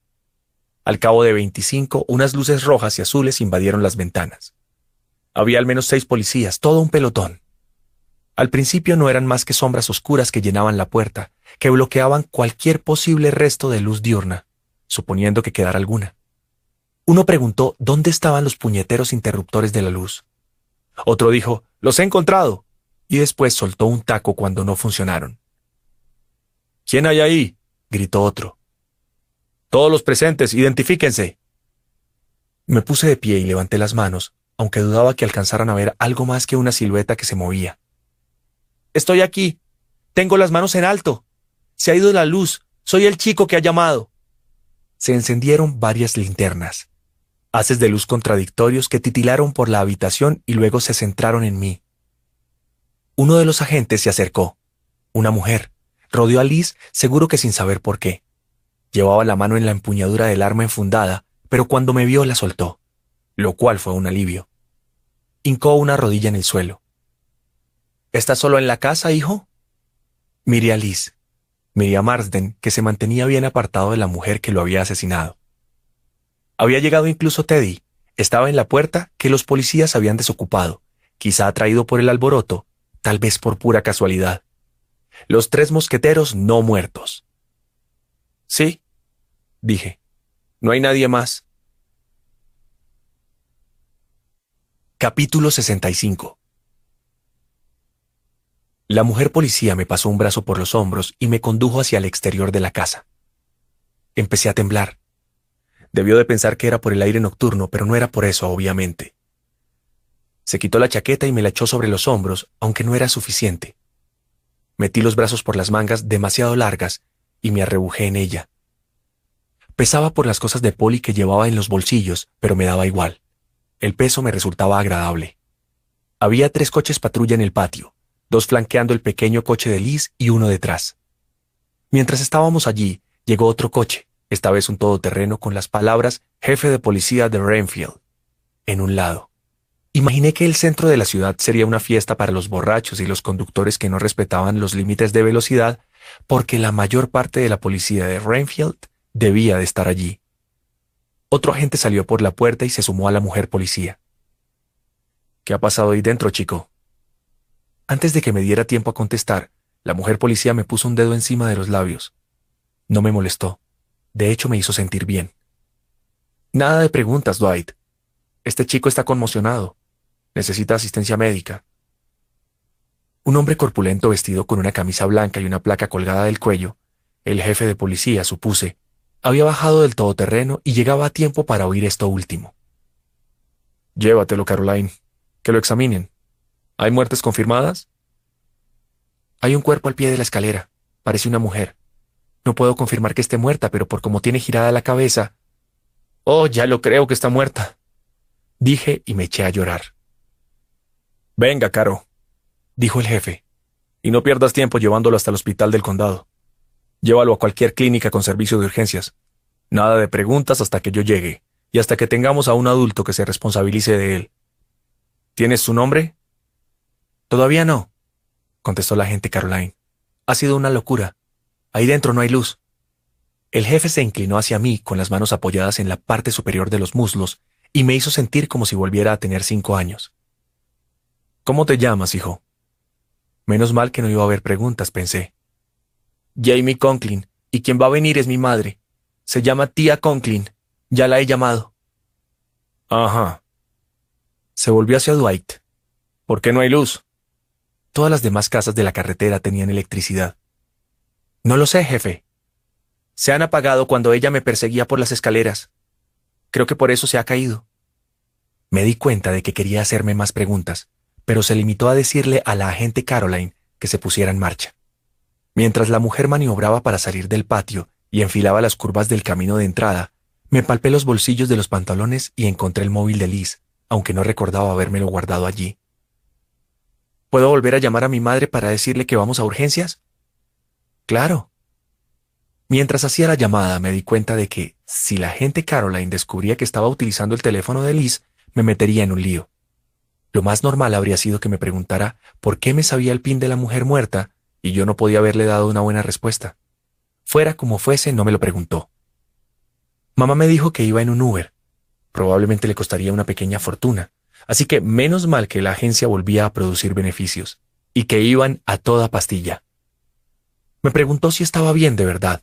Le dije que sí, que de verdad, y que la agente Caroline me llevaba a una clínica con servicio de urgencias en Rainfield, pero solo para que me echaran un vistazo. Me dijo que no contestara a ninguna pregunta hasta que llegara ella, y le aseguré que no lo haría. Voy a llamar a Monty Grisham, me dijo.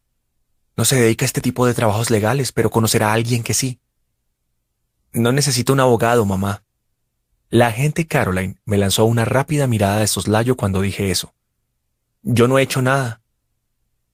Si Liz ha matado a alguien y tú estabas delante, lo necesitas. Habrá una investigación, prensa, no sé qué más. Esto es culpa mía. Yo metí a esa zorra en nuestra casa. Después escupió, puta Liz. Al principio era buena. Era cierto, pero de repente me sentí muy, muy cansado. Nos vemos cuando llegues. Colgué y le pregunté a la gente Caroline cuánto tardaríamos en llegar a la clínica. Me contestó que 20 minutos. Volví la cabeza para mirar hacia atrás, a través de la malla que nos separaba del asiento trasero, súbitamente convencido de que Liz estaría allí. O mucho peor, te rió. Sin embargo, estaba vacío. Solo estamos tú y yo, Jamie, dijo la gente Caroline. No te preocupes. No estoy preocupado, respondí, pero había una cosa de la que sí tenía que preocuparme y gracias a Dios que me acordé porque si no mamá y yo podríamos haber tenido un montón de problemas. Apoyé la cabeza contra la ventanilla y me volví parcialmente. Voy a dormir un poco. Muy bien, dijo ella con una sonrisa en la voz. Y en efecto dormí un poco, pero antes encendí el teléfono de Liz, escondiéndolo con mi cuerpo, y borré la grabación que había hecho mientras yo le transmitía a mi madre el argumento de El secreto de Roanoke. Si cogían el teléfono y descubrían que no era mío, me inventaría algo, o simplemente diría que no me acordaba, lo cual sería más prudente. Pero no podían oír esa grabación, de ninguna manera. Capítulo 66 El jefe y otros dos policías aparecieron en la clínica alrededor de una hora más tarde que la gente Caroline y yo. Iban con un hombre trajeado que se presentó como el fiscal del condado. Un médico me examinó y dijo que en principio estaba bien, con la tensión un poco alta, pero teniendo en cuenta lo que había pasado, no era de extrañar. Estaba convencido de que por la mañana volvería a la normalidad y me catalogó como adolescente sano estándar. Daba la casualidad de que era un adolescente sano estándar que veía a gente muerta, pero no entré en ese tema. Los policías, el fiscal del condado y yo fuimos a la sala de descanso del personal a esperar a mi madre, y en cuanto llegó empezaron las preguntas. Pasamos la noche en el Stardust Motel de Renfield, y la mañana siguiente hubo más preguntas. Fue mi madre quien les contó que Elizabeth Dutton y ella habían mantenido una relación que terminó cuando descubrió que Liz estaba metida en el negocio de las drogas. Fui yo quien les contó que Liz me había echado el guante después del entrenamiento de tenis y me había llevado a Renfield, donde esperaba robar un gran alijo de Oxy en la casa del señor Marsden. Al final, él le dijo dónde estaba la droga y ella lo mató. Bien porque no consiguió el botín que esperaba, bien por la otra cosa que encontró en aquella habitación, las fotografías. Hay una cosa que no entiendo, me dijo la agente Caroline cuando le devolví su chaqueta que no me había quitado hasta entonces. Mamá le lanzó una mirada suspicaz de preparada para proteger a mi cachorro, pero la agente Caroline no la vio. Me estaba mirando a mí. Ató a ese hombre me dijo que lo había inmovilizado. Esa es la palabra que utilizó. Supongo que porque antes era policía. Vale, lo inmovilizó, y según lo que te dijo, y también lo que hemos encontrado en el piso de arriba, le agredió un poco. Pero tampoco tanto. ¿Le importaría ir al grano? Intervino mamá. Mi hijo ha vivido una experiencia terrible y está agotado. La agente Caroline no le hizo caso. Me estaba mirando a mí y le brillaban mucho los ojos. Podría haberle hecho mucho más, haberlo torturado hasta conseguir lo que quería, pero en lugar de eso lo dejó ahí, se fue en coche hasta Nueva York, te secuestró y volvió contigo. ¿Por qué lo hizo? No lo sé. ¿Dos horas en coche con ella y no te lo dijo? Lo único que me dijo era que se alegraba de verme. No me acordaba de si de verdad me lo había dicho o no, así que supongo que técnicamente era mentira, pero no me lo pareció. Pensé en aquellas noches en el sofá, sentado entre ellas y viendo The Big Bang Theory, los tres partiéndonos de risa, y empecé a llorar. Y eso nos permitió salir de allí.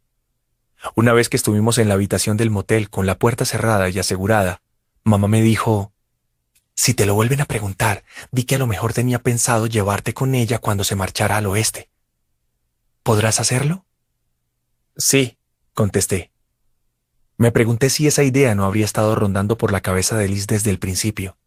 Conjeturar sobre eso no era nada bueno, pero mejor que lo que yo había pensado, y sigo pensando hoy, que su intención era matarme. No dormí en la habitación contigua, dormí en el sofá de la de mamá. Soñé que andaba por un camino rural solitario bajo una media luna. No silbes, no silbes, me decía a mí mismo, pero silbaba. No podía evitarlo. Silbaba Let it be. Lo recuerdo con gran claridad. No había pasado de las seis u ocho primeras notas cuando oí pasos a mi espalda. Me desperté con las manos apretadas contra la boca, como para ahogar un grito. Me he despertado varias veces de la misma forma en los años transcurridos desde entonces y nunca es de un grito de lo que tengo miedo.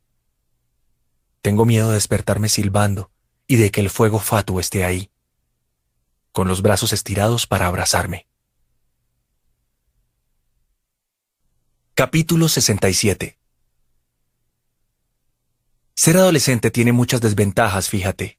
Los granos, la tortura de elegir la ropa adecuada para ir al instituto y que no se rían de ti, y el misterio de las chicas son solo tres de ellas. Lo que descubrí tras la excursión a la casa de Donald Marsden, el secuestro para decirlo sin rodeos, fue que también tiene sus ventajas. Una de ellas fue no tener que aguantar a una horda de periodistas y cámaras de televisión durante la investigación judicial, porque no tuve que testificar en persona. Ofrecí una declaración jurada grabada en vídeo, a un lado tenía al abogado que Monty Grisham me había encontrado, y a mi madre al otro. La prensa conocía mi identidad, pero mi nombre no apareció nunca en los medios de comunicación gracias a mi condición de menor, esa cosa mágica. Los chicos del instituto se enteraron. Los chicos de instituto casi siempre se enteran de todo, pero nadie se metió conmigo. Al contrario, me gané su respeto. No tenía que descifrar cómo se abordaba a las chicas, porque eran ellas las que se acercaban a mi taquilla y se ponían a hablar conmigo. Lo mejor de todo es que no hubo ningún problema con mi teléfono, que en realidad era el de Liz. De todas formas, ya no existía. Mamá lo lanzó al incinerador, Bon Voyage, y me dijo que contestara que lo había perdido si alguien me preguntaba. Nadie lo hizo.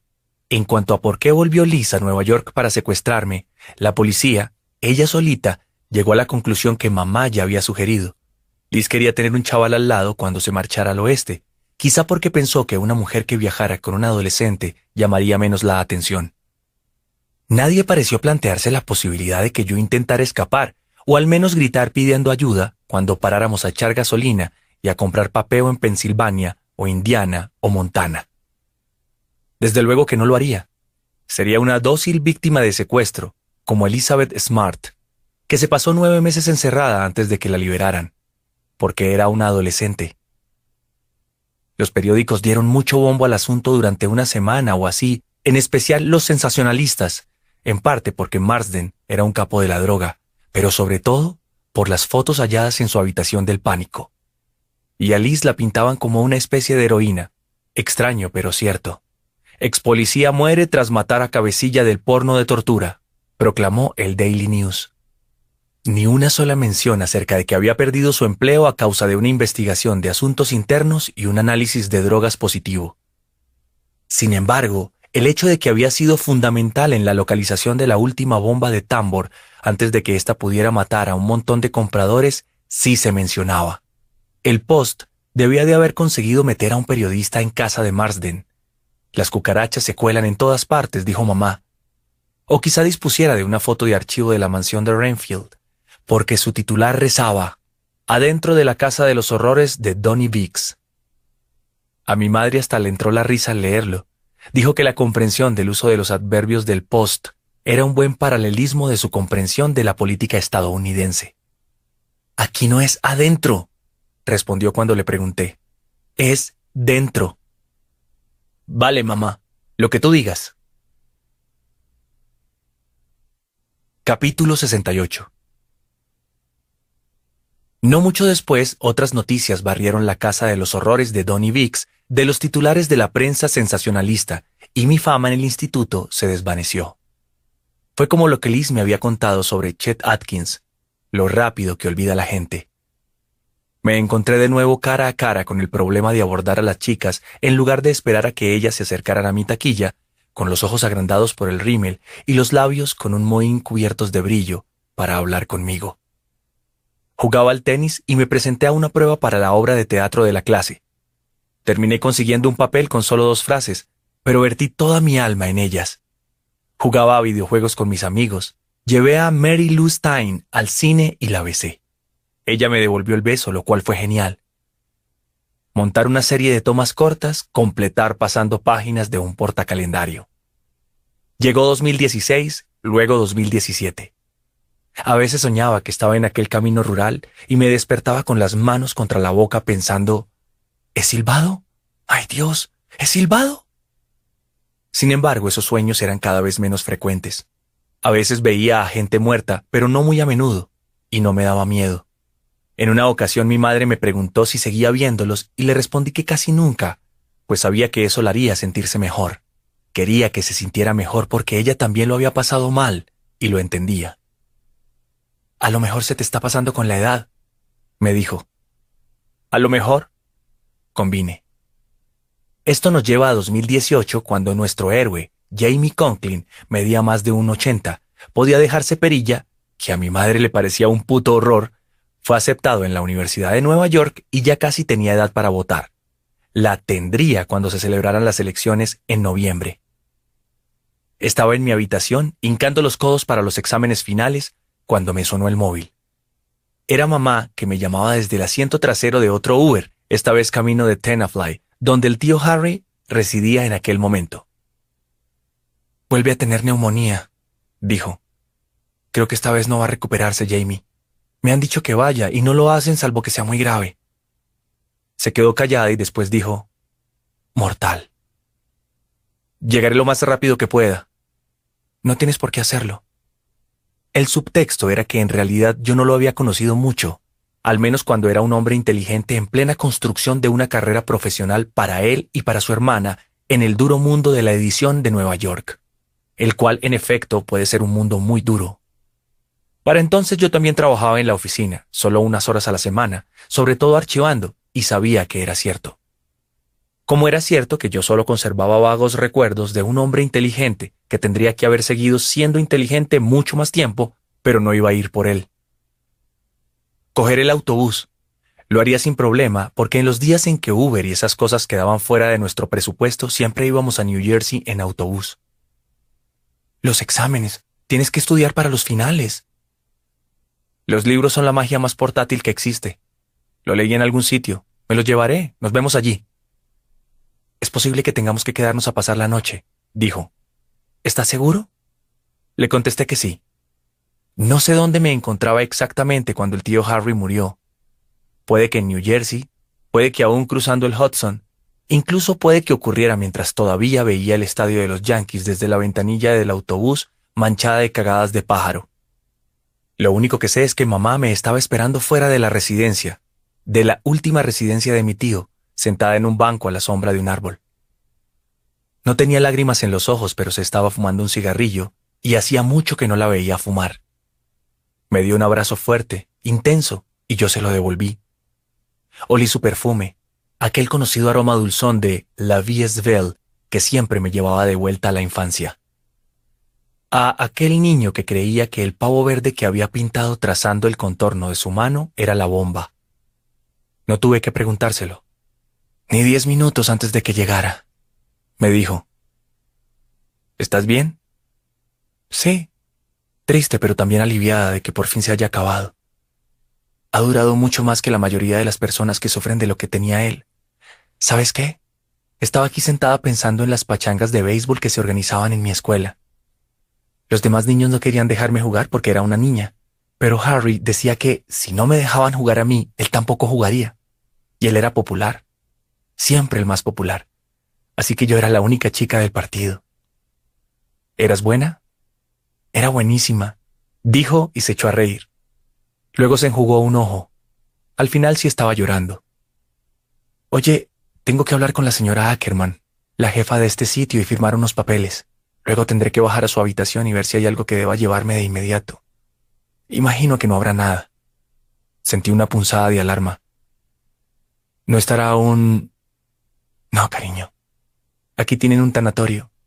Mañana arreglaré las cosas para trasladarlo a Nueva York y para... Ya sabes, las últimas cosas. Se quedó callada. Jamie. La miré. No... No lo estarás viendo, ¿verdad? Sonreí. No, ma. Me agarró de la barbilla. ¿Cuántas veces te he dicho que no me llames así? ¿Quién dice ma? Los corderitos, contesté. Y luego añadí, sí, sí, sí. Eso la hizo reír. Espérame, cariño. No tardaré. Entró y yo miré al tío Harry a menos de tres metros de mí. Estaba ahí desde el principio, vestido con el pijama que llevaba puesto al morir. Hola, tío Harry, dije. No contestó, pero me estaba mirando. ¿Sigues teniendo Alzheimer? No. Entonces ahora estás bien. Me miró con el más ligero atisbo de humor. Supongo que sí, si estar muerto encaja en tu definición de estar bien. Va a echarte de menos, tío Harry. No obtuve respuesta y tampoco la esperaba, porque no era una pregunta. Sin embargo, había algo que quería preguntarle. Lo más seguro era que no supiera la respuesta, pero, como se suele decir, el que no llora no mama. ¿Sabes quién es mi padre? Sí. ¿Quién? ¿Quién es? Soy yo, contestó el tío Harry. Capítulo 69 Ya casi he terminado, y recuerdo cuando pensaba que 30 páginas eran muchas, pero no del todo, así que no abandones antes de enterarte de esto. Mis abuelos, mi único par de abuelos resulta, murieron camino de una fiesta de Navidad.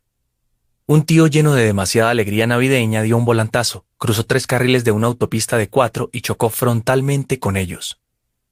El borracho sobrevivió, como suele pasar, mi tío, resulta que también mi padre, estaba en Nueva York cuando recibió la noticia, haciendo la ronda de varias fiestas de Navidad, congraciándose con editores, correctores y autores.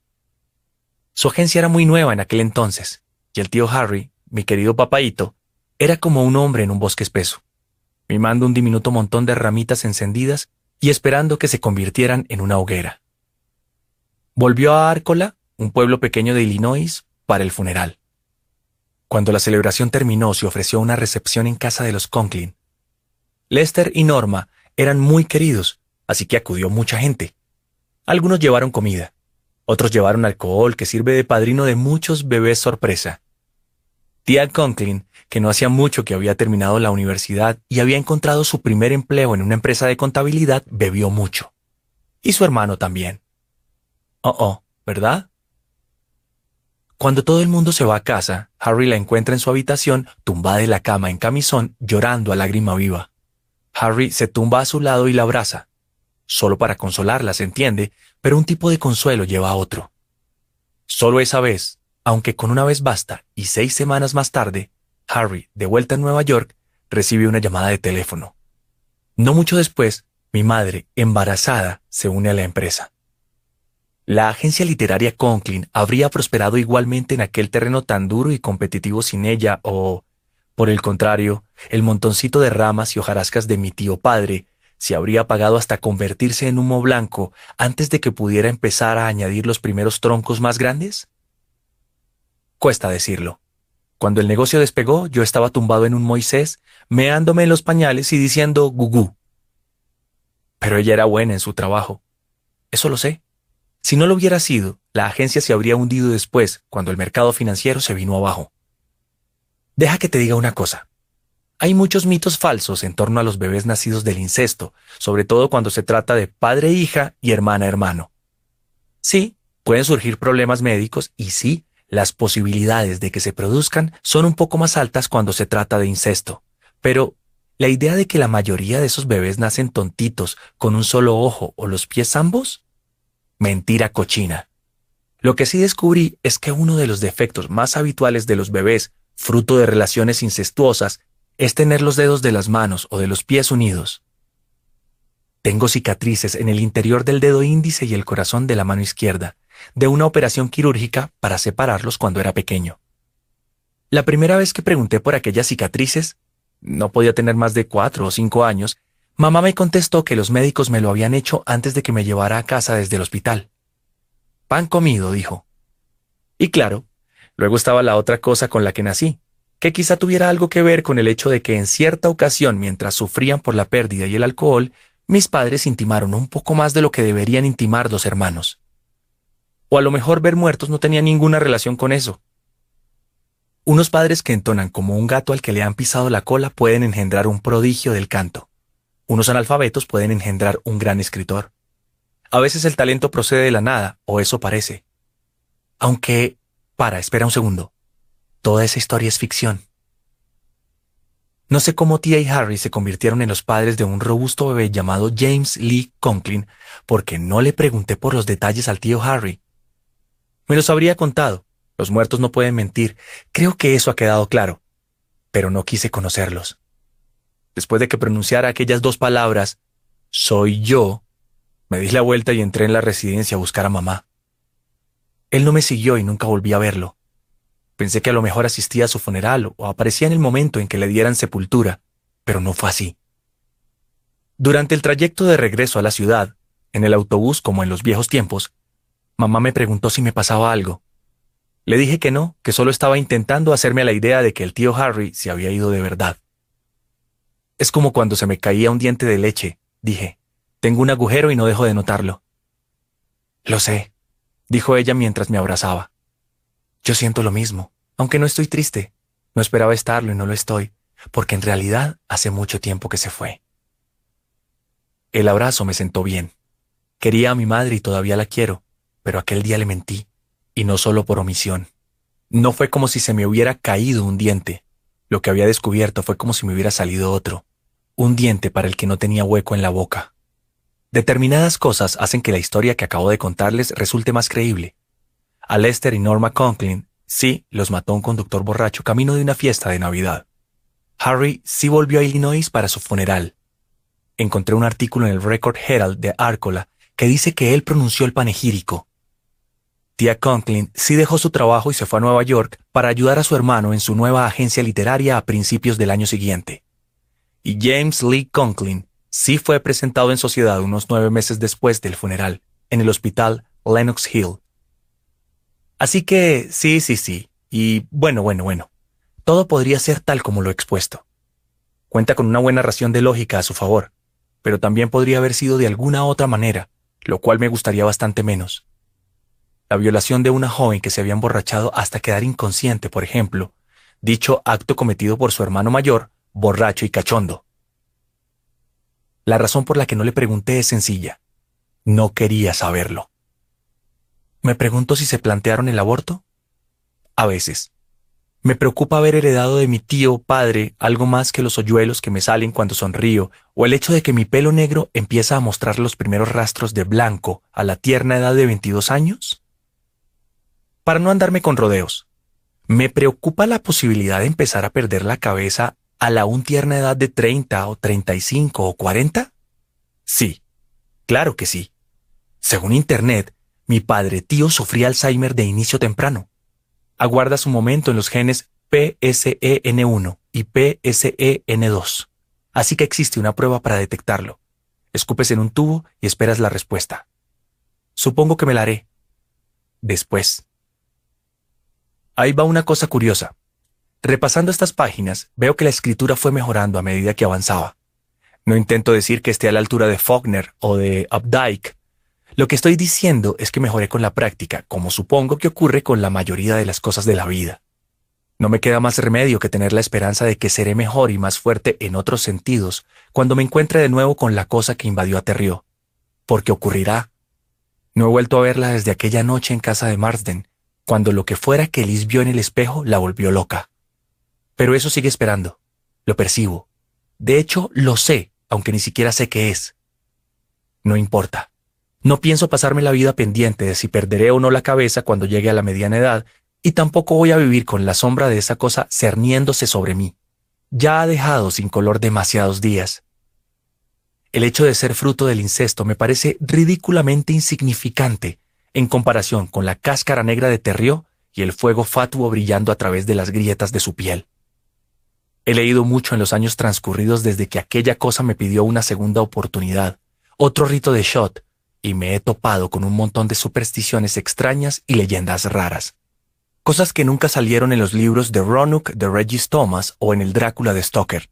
Y a pesar de que hay muchas relativas a la posesión de los vivos por parte de demonios, todavía no he encontrado ninguno acerca de una criatura capaz de poseer a los muertos. Lo más cercano son las historias sobre fantasmas malévolos, y no es lo mismo ni de lejos. Así que no tengo idea de con qué estoy lidiando. Lo único que sé es que debo lidiar con eso. Silbaré, acudirá nos fundiremos en un abrazo en lugar de en ese rito de morderse la lengua y luego... Bueno, luego ya veremos, ¿no? Sí, ya veremos. Ya lo veremos. Después